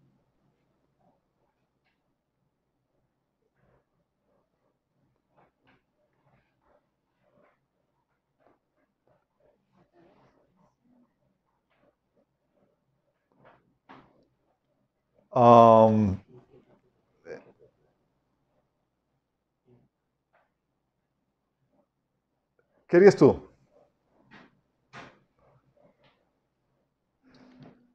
Eso fue de 2016, 2017, chicos. Bueno, déjame comentarte, la ONU está muy relacionada desde sus inicios, chicos, con grupos ocultistas y satánicos. De hecho, una de, los, de, los, de las imprentas o de las eh, casas de editoriales que, que están asociadas con la ONU se llamaba eh, Lucifer Trust, que era de un grupo que sea de, la Teosofía, que es un grupo ocultista satánico, eh, está asociado y trabajando juntamente con la ONU. No hay grupo más anticristiano y antijudío que la ONU ahorita. Por eso todas las, las, las amonestaciones que hace la ONU, por ejemplo, son constantemente en contra de los judíos, en contra del, pueblo de Israel, y también con una agenda fuertemente cargada contra los cristianos. 2017, ok, entonces eso fue el comunicado 2017 hablando de que, ¿sabes que Los derechos de, religión, olvídate de esos, va a prevalecer los derechos de los LGTB sobre tus derechos de libertad religiosa. Fíjate bien eso. Y luego aparte hubo hubo un cambio de este, este erudito, de este experto, de este defensor de los LGTBs, eh, y el 2019 se cambió a, por Víctor Madrigal Borlos. Y este tipo hizo un llamamiento a los gobiernos para luchar contra las religiones que no abrazan los derechos LGTBs.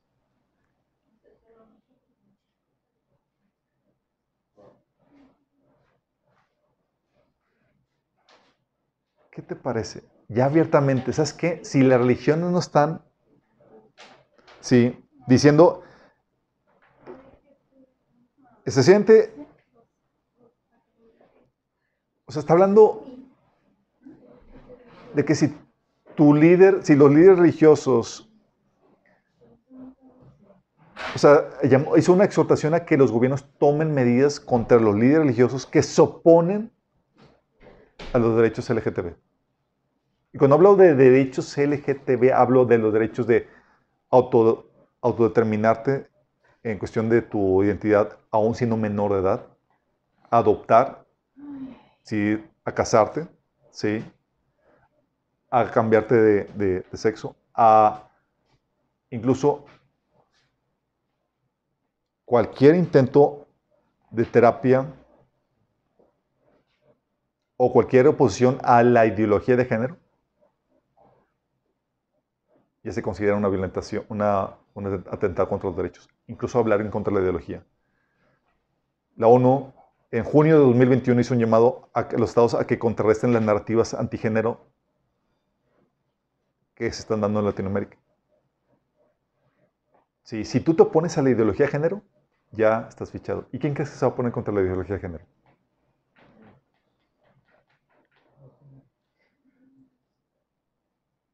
De hecho, parte del comunicado de ahí de que se dio este, este junio 20, en el, este año, decía que los, está hablando como parte de la ideología que quieren imponer, es que los, las niñas transgénero, que son niños biológicos, sean tratados por igual que las niñas. Para competencias y demás. Por parte de la ONU. Es la agenda, chicos. Sí.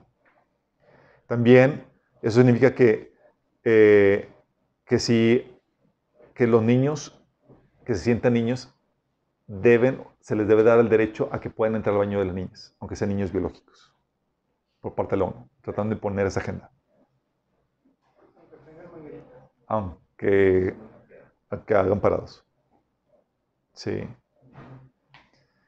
El experto independiente recomienda que los estados redoblen sus esfuerzos por desmantelar cualquier vestigio de patología patologización en relación a la orientación sexual o la identidad de género. Está llamando a los estados a que implementen su autoridad en contra de todos los que están en contra de la ideología de género.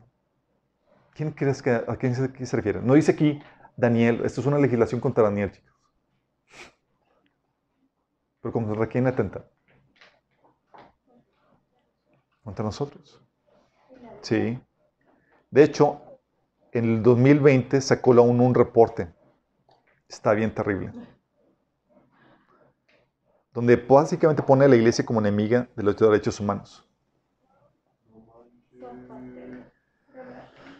Se lo leo. Está en el bosquejo ahí, eh, viene el enlace. Sí, ya viene el, el reporte de la ONU. Dice,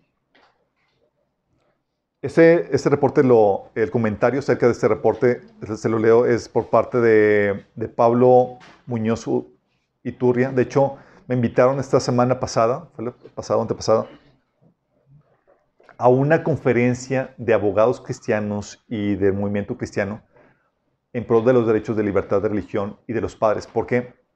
Porque se están erosionando desde la ONU y de, los, de, de las entidades internacionales y del, y del gobierno los derechos de tu derecho de libertad de expresión y tu derecho de padre para inculcar tu fe en, tus hijos. Sí, les leo este, está muy interesante. Dice, agradezco a Pablo Martínez Menchoa por haberme alertado de este reporte, el cual aquí lo publico, pone ahí el enlace. Y a continuación ve, eh, va el artículo con notaciones agregadas por mí.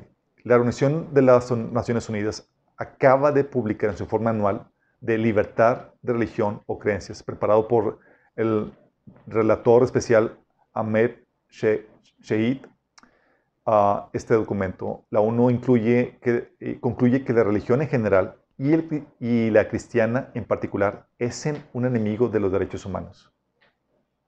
¿Estás escuchando? Lo grave es que este documento supuestamente defensa de la libertad de la práctica religiosa y de conciencia. ¿Cómo llegan a la conclusión de que las iglesias son antiderechos? Contraponiendo los derechos contraponiendo LGTB a la libertad religiosa y mostrando cómo la libertad religiosa se usa supuestamente para discriminar e ir en contra de los derechos y prácticas LGTB. Por ende, afuera toda creencia bienvenida a la perspectiva de género.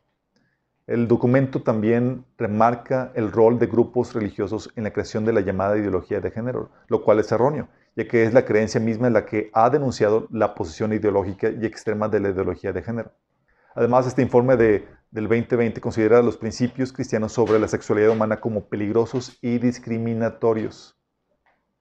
El informe hace un uso sesgado e ideológico de lo que es una práctica religiosa, ya que como ejemplos menciona el gravísimo problema que existen en países islámicos donde se practica la mutilación genital femenina, matrimonios forzados, poligamia y violaciones, entre otros males, y la criminalización de la homosexualidad. Todo esto bajo la excusa de la religión. Pero en la respuesta, en vez de clarificar que por naturaleza estas no son prácticas religiosas, porque el Islam no se le toca, el, documento aprovecha para remeter contra el cristianismo por su oposición al falso evangelio de la ONU. Sí. Dice el informe que existe una profunda preocupación por las campañas de grupos religiosos cristianos que tildan de inmorales a los que abogan por la igualdad de género, alegando que la ideología de género es mala para los niños, la familia, la tradición y la religión.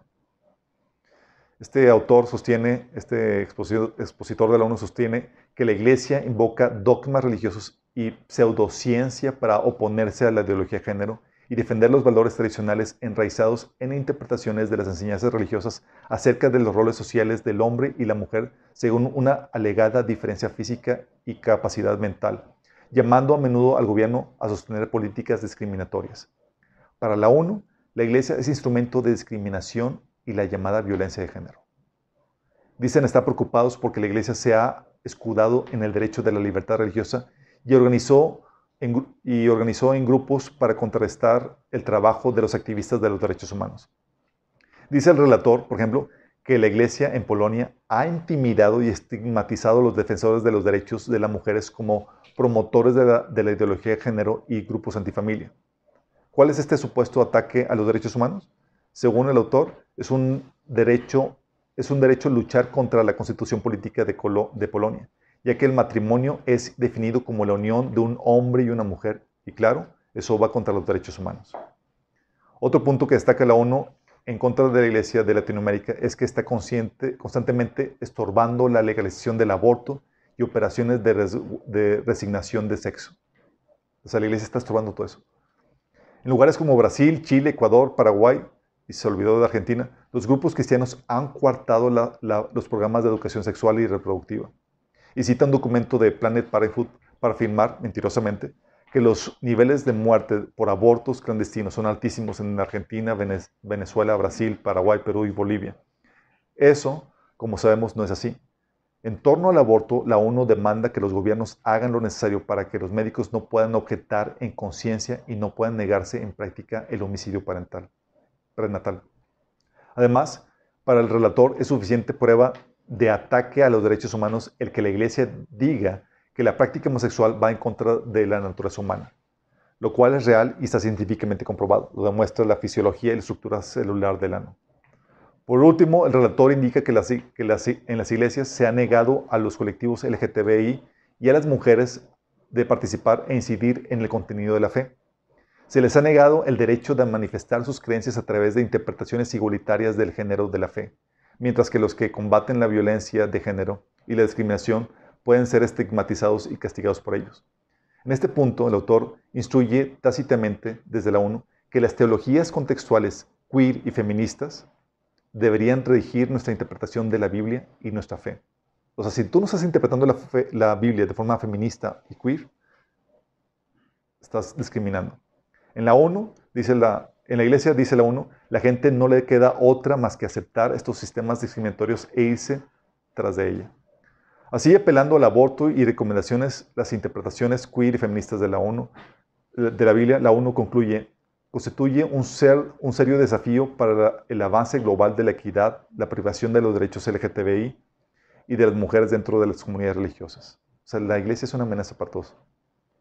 A partir de esto, la ONU establece claros límites a la iglesia y la libertad de conciencia y religión.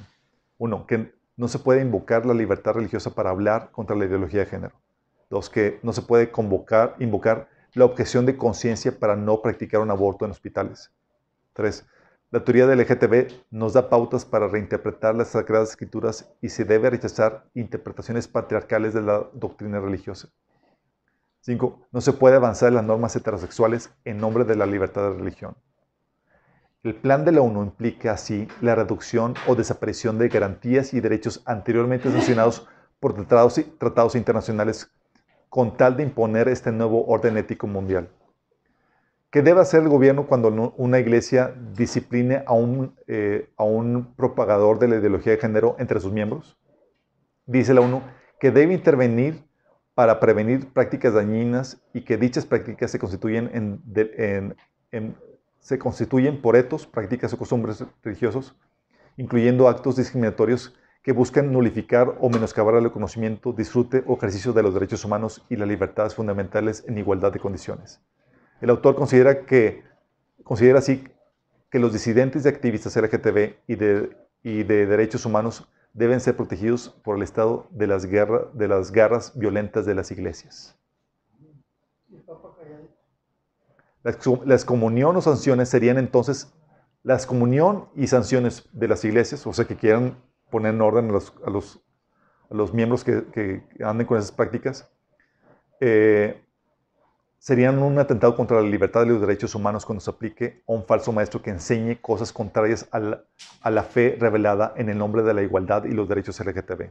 En suma, la ideología de género no puede existir sin el apoyo del Estado y la ONU, que sabe perfectamente esto. Está molestando a los gobiernos del mundo para que intervengan contra la iglesia cuando se hable en contra del aborto, la práctica de la homosexualidad, el divorcio, la hipersexualización de los niños, así como lo que consideran estereotipos de la mujer al enseñarle la importancia de cuidar su hogar y sujetarse a su esposo. Para la ONU, un cristiano tiene el derecho absoluto de creer y practicar la religión que quiera, pero el derecho a manifestar públicamente una creencia es limitado por la ley, la moral, la salud y el orden y la seguridad. Sobre esta base es la que la ONU reclama, que la prédica de la Iglesia contra la, contra la, contra la promiscuidad sexual y a favor de la vida y el matrimonio heterosexual exclusivo no debería de estar protegida por la ley por ser discriminatoria. El autor y eh, este, este, representante de la ONU exige finalmente que el Estado opere sancionando las iglesias y obligándolas a crear las condiciones en las cuales todos los miembros de la sociedad puedan ejercitar, ejercitar sus derechos, incluyendo el derecho a la religión o creencia. Este es un paso más hacia la imposición totalitaria de una visión masónica anticristiana. ¿Qué tal chicos? Es del año pasado. reporte. Básicamente, vamos con todo contra las iglesias cristianas. Y este año, chicos, la ONU propone, pone a los cristianos en la lista negra. La ONU sacó, un listado, sacó una lista negra y hizo un llamado para hacer una, lista, una, lista negra de todos los opositores de la ideología LGTB. Sacó un listado, chicos. Identificarlos, quiénes son, dónde están, en qué países, qué gobiernos están permitiendo eso. Todos los que están en contra del LGTB. Eso lo sacó, salió en noticias. De hecho, hasta César Vidal eh, dio un comentario muy interesante acerca de eso, cómo, lo, cómo estás diciendo que la, la Inquisición está resurgiendo porque es lo que Inquisición también, la Inquisición hizo lo mismo para perseguir a, sus enemigos. Primero los identificó. ¿Y se acuerdan cuando se habló de, de acerca de la, los 10 pasos para la, la, el genocidio? Uno de los pasos es identificar y estigmatizar a los grupos eh, que quieres eliminar. Con eso el derecho de género está por encima de la libertad de conciencia y de expresión. Bye, bye. Y eso es lo que está, es la agenda que se está imponiendo en todos los países, chicos. Y el hecho de que tú no lo estés sintiendo ahorita no significa que no estén, no estén trabajando para imponerla. Sí. Este año también, chicos, en septiembre, el Comité de la Unión Europea exhorta a los países a desmantelar el cristianismo. El Comité de Igualdad y No Discriminación de la Asamblea Parlamentaria de Europa presentó un escrito de 18 páginas sobre discriminación LGTB, en donde exhorta a los gobiernos que conforman la Unión Europea a avanzar sobre la libertad de expresión de los que, de los que aquellos, de los, de los, aquellos que piensan distinto, críticos del género, y culpa a los líderes religiosos y a los valores cristianos de promover la desigualdad, la heteronormativa, equiparándola con un, con un grave violación a los derechos humanos. Europa, chicos.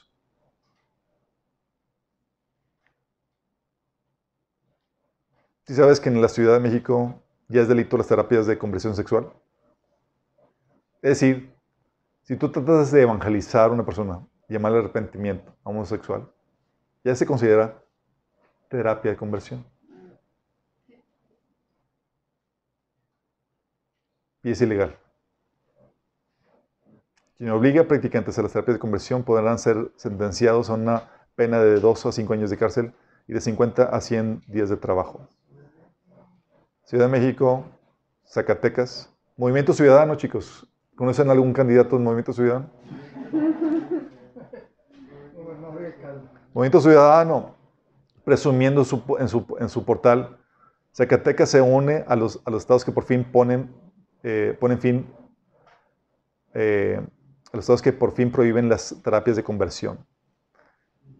Y pone ahí, seguimos avanzando en la lucha por la igualdad y la inclusión. Movimiento Ciudadano, chicos. ¿Se acuerdan? Salió también una, un informe donde la ONU afirma que llevar a los niños a la iglesia es una violación a los derechos humanos. Este reporte fue muy polémico porque era, estaban, el reporte salía que no era una iglesia, era una escuela en donde era una escuela religiosa cristiana, en donde eh, estaban diciendo que eh, el reporte de la ONU es que estaban obligando a los niños a asistir ahí. ¿sí? que están imponiendo una religión, que estaban obligándose que forman parte del, servicio. Eh, enviados por los padres, ya anuncié a los padres. Pues para la ONU era, ¿sabes qué? El que los niños sean enviados y tengan ahí un servicio en la escuela es violación de los derechos, porque están imponiendo una religión a, los niños. ¿sí? Qué eso, ¿no?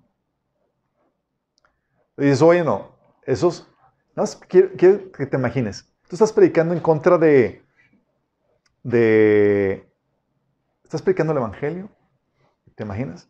Te cae una demanda por haber predicado, sí, por haber predicado en contra de estos grupos. Sí. O ya ese estigma de de ser una persona que atenta contra los derechos de alguien más, por tus creencias, por tu libertad de expresión, porque debe ejercer libertad de conciencia. Puede caerte demanda, cárcel y demás. Y está, está comenzando a implementarse y ha estado avanzando, chicos. El hecho de que no se que no se esté creciendo tal cual, no significa que no esté que no esté operando, que no esté avanzando esta agenda. Pero imagínate tú dices, para llevarlo, esta problemática, esta persecución más cerca a donde tú estás. Los que somos padres.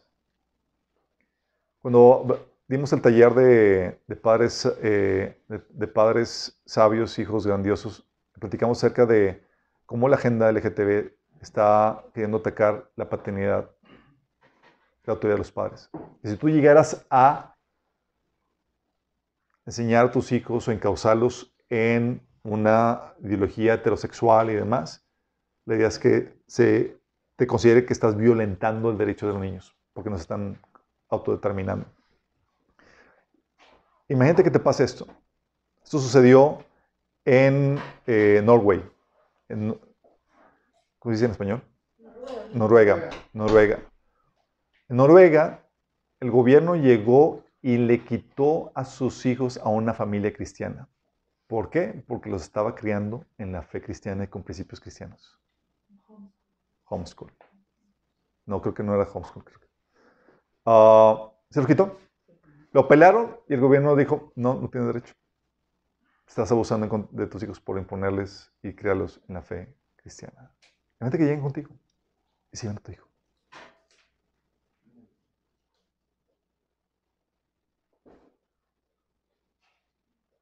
Y esto no es, no son noticias tribulación, son todavía de este lado del rapto. ¿Sí? O sea, y están peleando legalmente porque no tienen a sus hijos con ellos. ¿Te imaginas? Si me recuerdo, fue una, una, eh, fue reportado por una persona que decía, es que estos niños los veo diferentes y demás, y, y los... Eh, Si me acuerdo, fue un maestro el que los, lo reportó. Aquí en México, en Oaxaca, se convierte el primer estado en México en reconocer los derechos de los adolescentes transgéneros. Sí. Oaxaca aprueba que menores de 12 años elijan su identidad de género. Esto es de este año, chicos. Hace que fue un año, dos años, hubo un intento por, por pasar esta ley en el Estado de México y demás. Se armó un argüende. Los de eh, Morena y demás estaban tratando de pasar la ley donde, donde prácticamente te quitan el derecho a ti como padre, la patria potestad, para criar a tus hijos de acuerdo a tus creencias y valores. Donde si él quisiera, y acompañado de un familiar, tío, etcétera, y quiere ir a cambiar su nombre y su género eh, ante el registro civil, lo podría hacer. Imagínate.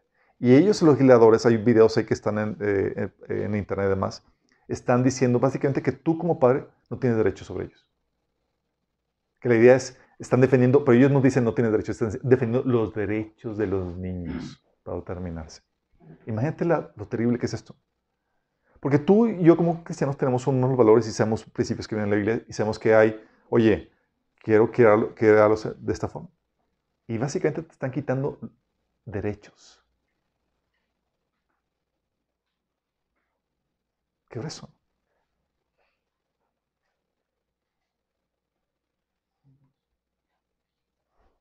Gente que tu hijo diga, ¿sabes qué? Oye, mi papá, mis papás no me dejan autodeterminarme y cambiar mi, mi, sexo. ¿Te podrían, con esa legislación, te podrían a ti demandar como padre cristiano? Sí. Qué heavy, ¿no? Entonces en México Luego con el COVID, chicos. Uy, con el COVID.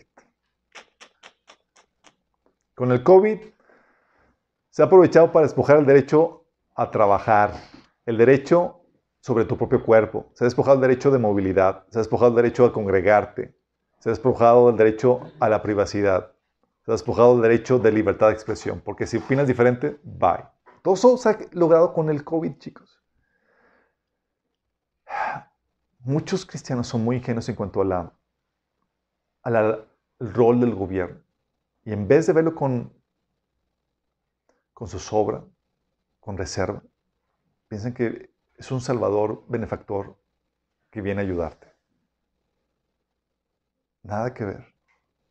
Y más cuando el gobierno, nuestro gobierno, está tratando de implementar las agendas anticristianas de la ONU. Bueno, con el COVID se aprovechó para poder darle un golpe fuertísimo contra la libertad cristiana, alegando la protección de salud. Prohibían, por ejemplo, en Canadá que tú pudieras congregar por la por el contagio y por la, eh, la gravedad, la contingencia de salud. ¿Sí? Tipo, tipo, Daniel, oye, Solamente son 30 días, solamente son una temporada, no es permanente. Deja de orar a tu Padre. Cristianos firmes en la fe. Y este, este pastor, pastor James Quatts, predicó, de hecho, eh, antes de que lo metieran en la cárcel, dijo, es que el gobierno no tiene, de acuerdo a la Biblia, no tiene autoridad para determinar la vida de la iglesia, en decir si te congregas o no te congregas y demás. Y pasó, empezó a una prédica muy buena acerca de eso. Bueno, lo metieron en la cárcel. ¿Por qué? Por congregarse y sigue predicando. Sí. El pastor fue metido a la cárcel este año. Ah, y, no, permitiera, no permitían que ni, ni sus esposas ni sus hijos lo vieran. ¿Qué te parece, chicos? Canadá, Occidente. ¿Por qué? Por, por ejercer una práctica cristiana. Utilizaron el COVID como excusa para poner una reglamentación anticristiana. Un pastor otro pastor de Canadá, pastor Arthur Pawlowski. Llevado a la cárcel, ¿por qué? Porque seguía congregándose en tiempo de pandemia. Aquí en México fuimos los más agachones. ¿Por qué? Porque era, aquí hasta decían, sométanse al gobierno, no hagan, obedezcan las autoridades, no hagan nada. ¿Por qué, chicos? Porque venimos de, una, de un paradigma, de un paradigma, como les digo, católico, escolástico y humanista, donde se fomenta el totalitarismo. Son pocos los cristianos con una, mentalidad reformada, escritural, que defiende los derechos y libertades. Y esto está hablando de los líderes. Bueno, este pastor sabía sus libertades y es que nos vamos a seguir congregando. La Biblia dice que no dejemos de congregar y no voy a dejarme congregar por una por, algo, por una enfermedad que, tiene la tasa de, letalidad de 0.01%. Sí. No está obligando al pastor a que se congregaran, los que quisieran congregarse, bajo su propio riesgo, y, se congregan. A la cárcel. Ese es otro pastor. otro pastor, ahí tienes al pastor despidiendo a sus hijos. No sé si llegaron a ver el video. Pastor Tim Stephens. La misma situación. Metido en Canadá de esos tres pastores de Canadá, metidos en la cárcel. ¿Por qué? Por congregarse y predicar el Evangelio. ¿Qué harías tú?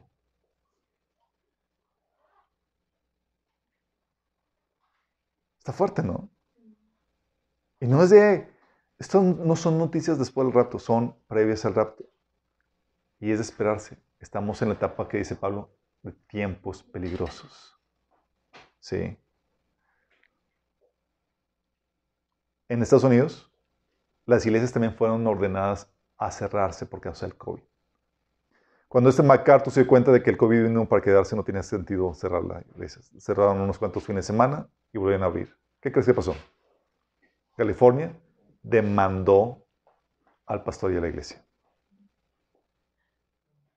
Los demandó, chicos mandó a la iglesia. Este MacArthur fue de los pocos así que se pusieron, y gracias a Dios que inspiró a muchos. Mientras aquí estaban diciendo, sométanse, no se congreguen, dejen en sus casas, allá, gracias a Dios, había alguien que decía, nos vamos a reunir. ¿sí? El que quiera venir está la iglesia abierta y demás. Lo amenazaron con la cárcel. De hecho, él decía, decía bueno, si, si me van a meter a la cárcel por, por predicar, por estar reunido, pues estoy listo para comenzar un ministerio en la cárcel. Es uno de los pocos ministerios que me falta por empezar. Sí. Esto sucedió durante el gobierno de este Trump. Gracias contó con el apoyo legislativo y apoyo moral y, político de Trump. Este MacArthur contrademandó y, y, contaba con el apoyo de, los abogados de, Trump. Ganó la, ganó la pelea y el gobierno de, California tuvieron que pagarle a MacArthur. Sí. Pero no en todas sucedió. Se, sí, no en todas se, eh, se, vio con ese, con ese desenlace feliz. Pero gracias a esto, chicos, déjame quiero que entiendas esto. Actitudes como estos pastores que se pasaron de que voy a pararme firme en mis derechos y libertades, cueste lo que cueste. Voy a pelear incluso legalmente, es lo que contrarresta este ataque violento contra la fe cristiana. Si somos agachones y callados y no decimos nada, vamos a dejar que la persecución avance con toda facilidad. Y eso es lo que está sucediendo aquí. Oye, ah, pues dicen eso. Pues nadie dice nada. Pues, y todos, en vez de pararnos, hey, estás violentando mis derechos. De hecho, salió con este eh, Carlson, eh, Tucker Carlson, no sé si han visto sus noticieros. Eh, sus noticieros hablan de noticias de, de, lo que está sucediendo en Estados Unidos, pero cada vez más son como que en Times Headlines, sí, eh, son como noticias del, del, tiempo final. También, es también terrible. Tú escuchas y, te deprimes. Porque te, te pone la, la, la, cruda realidad. Y estuvo mencionando cómo el COVID estaba siendo utilizado para violentar tus libertades constitucionales en Estados Unidos. Aquí en México sucedía lo mismo, chicos. Te prohibían trabajar aunque estuvieras sano. Ponían toque de queda aunque no hubiera excusa. Sí, te prohibían congregarte aunque no hubiera razón y demás. Y la gente no respingaba. Gracias a ya respingaron. Porque hay una influencia cristiana protestante de tradición de, de mucho tiempo. Aquí venimos con una cosmovisión católica que nos enseña a que debemos someternos en todo y que no hay límite de autoridad por parte de las personas que están en autoridad. Y de hecho él entrevistó a una gobernante de, no me acuerdo de qué, de qué estado, en donde había, eh, ordenó que cerraran las iglesias, chicos. Sí. Y pues la mayoría de las iglesias que hicieron, obviamente, cerraron. ¿Pero qué crees? Cerraron las iglesias, pero no Walmart, no los establecimientos y podía seguir comprando y más. No cerraron las licorerías, claro, ni las mezquitas, ni nada. Era contra las iglesias. Estaban aprovechando la crisis porque hay una agenda anticristiana que se quiere poner no solamente de, por parte de los gobiernos locales, sino que viene desde la ONU, desde mero arriba, patrocinada por personas muy potentes como este Soros y demás, con harto dinero para poder avanzar su agenda. Y ellos denunciando esto, chicos, con harto dinero. Sí. En Australia, no sé si han visto lo que está sucediendo en Australia. En Australia, chicos, déjame decirte, acuérdate lo que vimos. Conforme va decayendo el, cristianismo, van, se van perdiendo libertad, derechos y libertades. ¿Se acuerdan? Pero eso, la gente, si tiene, no tiene una cosmovisión cristiana, sino es humanista en su cosmovisión y ya se corrompió su cosmovisión o ya se desviaron de la fe, lo van a abrazar sin ninguna problemática. Hay videos circulando de gente eh, eh, donde el gobierno australiano, policías del gobierno australiano, llegando a casas para arrestar a personas que publicaron cosas en contra del gobierno, en contra del COVID. Arrestar. Sí, sí una mujer embarazada llevada, llevada a la casa por un post que puso en Facebook. ¿sí? Otro llevado a la casa porque puso un post eh, eh, en, pro de una manifestación. Están, y es, son casos reales. Por publicar la censura, la libertad de expresión, bye. Y la gente lo apoya. Están diciendo, sí, el gobierno puede hacer violentar esos derechos y libertades, porque ya no hay concepción de eso. La influencia cristiana ha desaparecido. Este pastor, chicos, salió en un video, se los compartí en el grupo de las momes, pidiendo ayuda.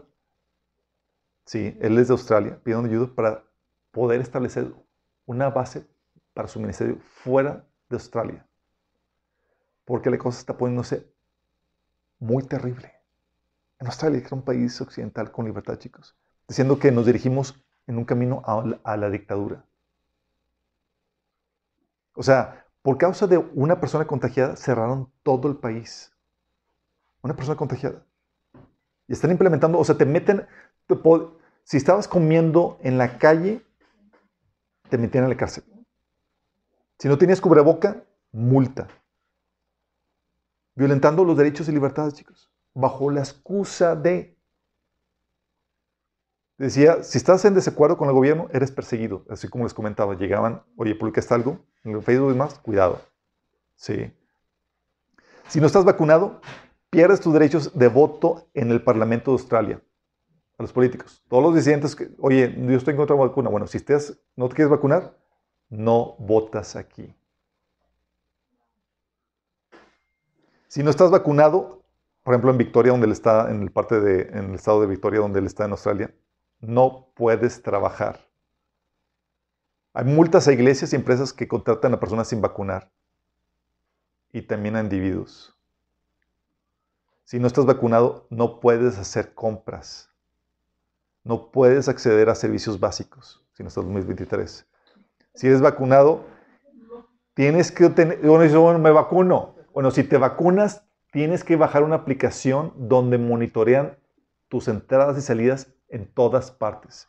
Tienes que registrar dónde entras, dónde sales y demás. O sea, adiós derecho de privacidad, adiós libertad de tránsito. Sí.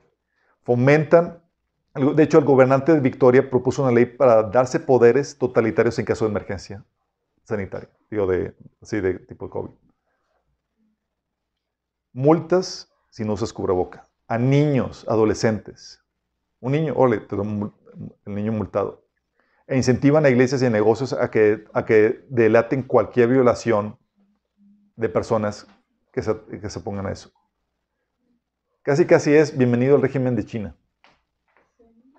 Por ejemplo, aquí está el, el gobernante de este estado de Victoria, Dan Andrews, que se está dando poderes extraordinarios para restringir movimiento, prohibir reuniones públicas cerrar negocios, aún si hay cero casos de COVID. ¿Qué pasa, chicos? Estamos en la etapa de creencia. Se pierde la influencia cristiana y se va perdiendo eso, las libertades, hasta caer en un estado de esclavitud. Pero te lo venden bonito. Es por tu bien. La mayoría de la problemática de estos chicos es que la mayoría de los pastores no son nuestro de totalitarismo que está surgiendo. No son luz y sal. Por eso el taller de política y religión es vital para los pastores. Porque si no, no van a saber conocer sus derechos y, libertades que tenemos en Cristo, bíblicamente. Sí. Nos hemos tocado con pastores, pastores que se coluden con el, con el, el gobernador, que te dicen, que algunos dice, no salgan, etcétera, todo, o sea, restringiendo tu libertad, y el pastor, sí, obedezcan a las autoridades, ellos ven por ti. En vez de defender tus derechos y libertades. Sí, porque no saben. Porque venimos de un paradigma católico, humanista, donde el totalitarismo es lo, que funciona. De hecho, ni ellos mismos se limitan muchas veces su autoridad porque no saben distinguir cuáles son los límites de su autoridad. Sí. Tal así que una vez un pastor salió en Facebook eh, publicado, estaba proponiendo que, el gobierno pues, está proponiendo una ley para que se prohibiera que los pastores que no tuvieran preparatoria tuvieran título de pastor. Es decir, está proponiendo una legislación para, para la vida interna de las iglesias. Está proponiendo un totalitarismo, donde el gobierno puede hacer lo que quiera. Más porque su propuesta era que no debería haber ningún pastor que no tuviera mínimo preparatorio. O sea, ¿cómo se le ocurre? Pero son pastores. Somos nosotros, en vez de defender, hacer la, ser la luz sal que refrena todo ese totalitarismo, toda esa pérdida de derechos y libertades, estamos fluyendo a favor de eso. No estamos haciendo ninguna restricción, ninguna contra, contrapeso a todo eso. Sí. Lo interesante del caso es que Parecía que la gente no cristiana está más despierta. El arzobispo Vigano publicó una carta abierta a Trump en el, 25 de octubre del 20, en donde advierte que, eh, que las élites están preparándose para establecer una dictadura mundial. Este católico, este es arzobispo. Y anuncia a Trump como el único que le está haciendo frente a esta a esta tiranía, esta globalización, esta tiranía global que se quiere establecer. Advierte este, este, sacerdote contra el gran reseteo y comenta que este, ese gran reseteo, esta agenda global, está establecida por personas sin escrúpulos que, está que financian incluso el Foro Económico Mundial. Esto es lo que está gente no cristiana más despierta. Y es aquí donde entramos, oye, ¿qué pasa con nosotros? La idea de prepararse para, la, persecución, chicos, es no solamente prepararte para cuando venga, que va a ser legalmente, cómo de superar como iglesia y demás, pero también uno de los frentes de batalla es ser luz y ser sal. Contrarrestar, levantarnos para refrenar esa agenda anticristiana, esas legislaciones anticristianas. Parecen inocentes. Ah, pues si quieren abortar, que ellos aborten, ella ellos. No, no. Hay plan con maña detrás de todo eso. Y es como la estrategia de Daniel que les comenté. Quieren establecer leyes porque que van a propiciar la persecución en contra de los cristianos. Y se está dando. Dice, oye, le están estableciendo, pero tal vez ahorita no lo están implementando. Los van a implementar cuando ya tengan suficiente respaldo público para poderlo hacer. En la élite están trabajando ardientemente. Y por eso la propagación de la ideología de género en las universidades está extendiendo, se está imponiendo de una forma impresionante. ¿Por qué? Tienes la anuencia de la, ya tienes la ideología de la gente establecida que permite el establecer esas legislaciones, vas a tener el apoyo. No va a haber gente que repele. Y es esperar ser gente del mundo, que, que es fácilmente movible por cualquier ideología que, que se promueva. Pero ¿qué de los cristianos? ¿Qué de nosotros? ¿Dónde están los líderes de las iglesias que se ponen a eso? Estamos en la misma situación donde Hitler, cuando sufrió al poder y estableció todas esas políticas antijudías y demás, ¿dónde están los cristianos? Alemania se supone que es un país protestante. ¿Dónde están los pastores? Por eso es importante que entendamos esto. Y por eso es importante que entendamos cuáles son las libertades que Dios nos ha dado. Son libertades dadas por el Creador, no por el gobierno. Y debemos saber y ser astutos, sabiendo los tiempos que estamos viviendo. Como cristianos debemos saber qué libertades tenemos, cómo debemos de, defenderlos y contrarrestar, manifestarnos. Por eso, qué padre los que fueron a la manifestación anti-provida eh, y demás, pero así con todo lo demás. Pero ahorita parece que no hay quórum. Sí. Parece que no hay quórum. Por eso lo mejor que podemos hacer cuando, oye, te prohíben, eh, ordena a las iglesias cerrar y demás, lo mejor que pueden los pastores es seguir con sus actividades normales y desafiar incluso a las autoridades y la ley. Como protesta de, seguimos aquí, conocemos sus derechos, conocemos sus libertades y fomentamos el que nuestros miembros de la iglesia los conozcan. Porque si nos volvemos agachones y no somos esa oposición en contra de esas violaciones, vamos a ser arrasados con esta ola que, se está, que está viniendo. ¿Tenemos una oración? Amado Padre Celestial, vemos, Señor, que los tiempos peligrosos ya están aquí, Señor. Queremos pedirte tu sabiduría, tu gracia, tu valentía, Señor, para poder enfrentar para poder ser esa luz y esa sal que, que se levanta a ser ese contrapeso ante esa ola de maldad, esa tiranía que se quiere establecer, Señor, hoy en día. Y sabemos que la gente se está implementando, Señor, y sabemos que cada vez más se van a establecer leyes y se van a implementar, Señor, políticas que van encaminadas a perseguir a los cristianos. Tiene que estar todo listo, Señor, para cuando se desate la persecución extrema contra los creyentes, Padre. Pero mientras estemos aquí, queremos pedirte que tú nos des la valentía, la sabiduría, Señor, la intención de ser esa voz, ese contrapeso, Señor, para frenar en la medida de lo posible esa persecución, Señor. Para defendernos las libertades que tú nos has dado, Señor. No al gobierno, sino tú, Señor. Danos sabiduría, Señor, como líderes. Te lo pedimos en nombre de Jesús. Amén. El taller de política y religión lo encuentran en la página de Minas Church por favor, véanlo. También lo pueden encontrar hasta el playlist en Spotify, Política y Religión, también en, el canal de YouTube. Ahí van a encontrar detalle que anda con eso, en la página. Es muy importante, y más como líderes, como los pastores, tenemos que saber qué anda con eso. Y también los miembros tienen que conocer sus derechos y libertades.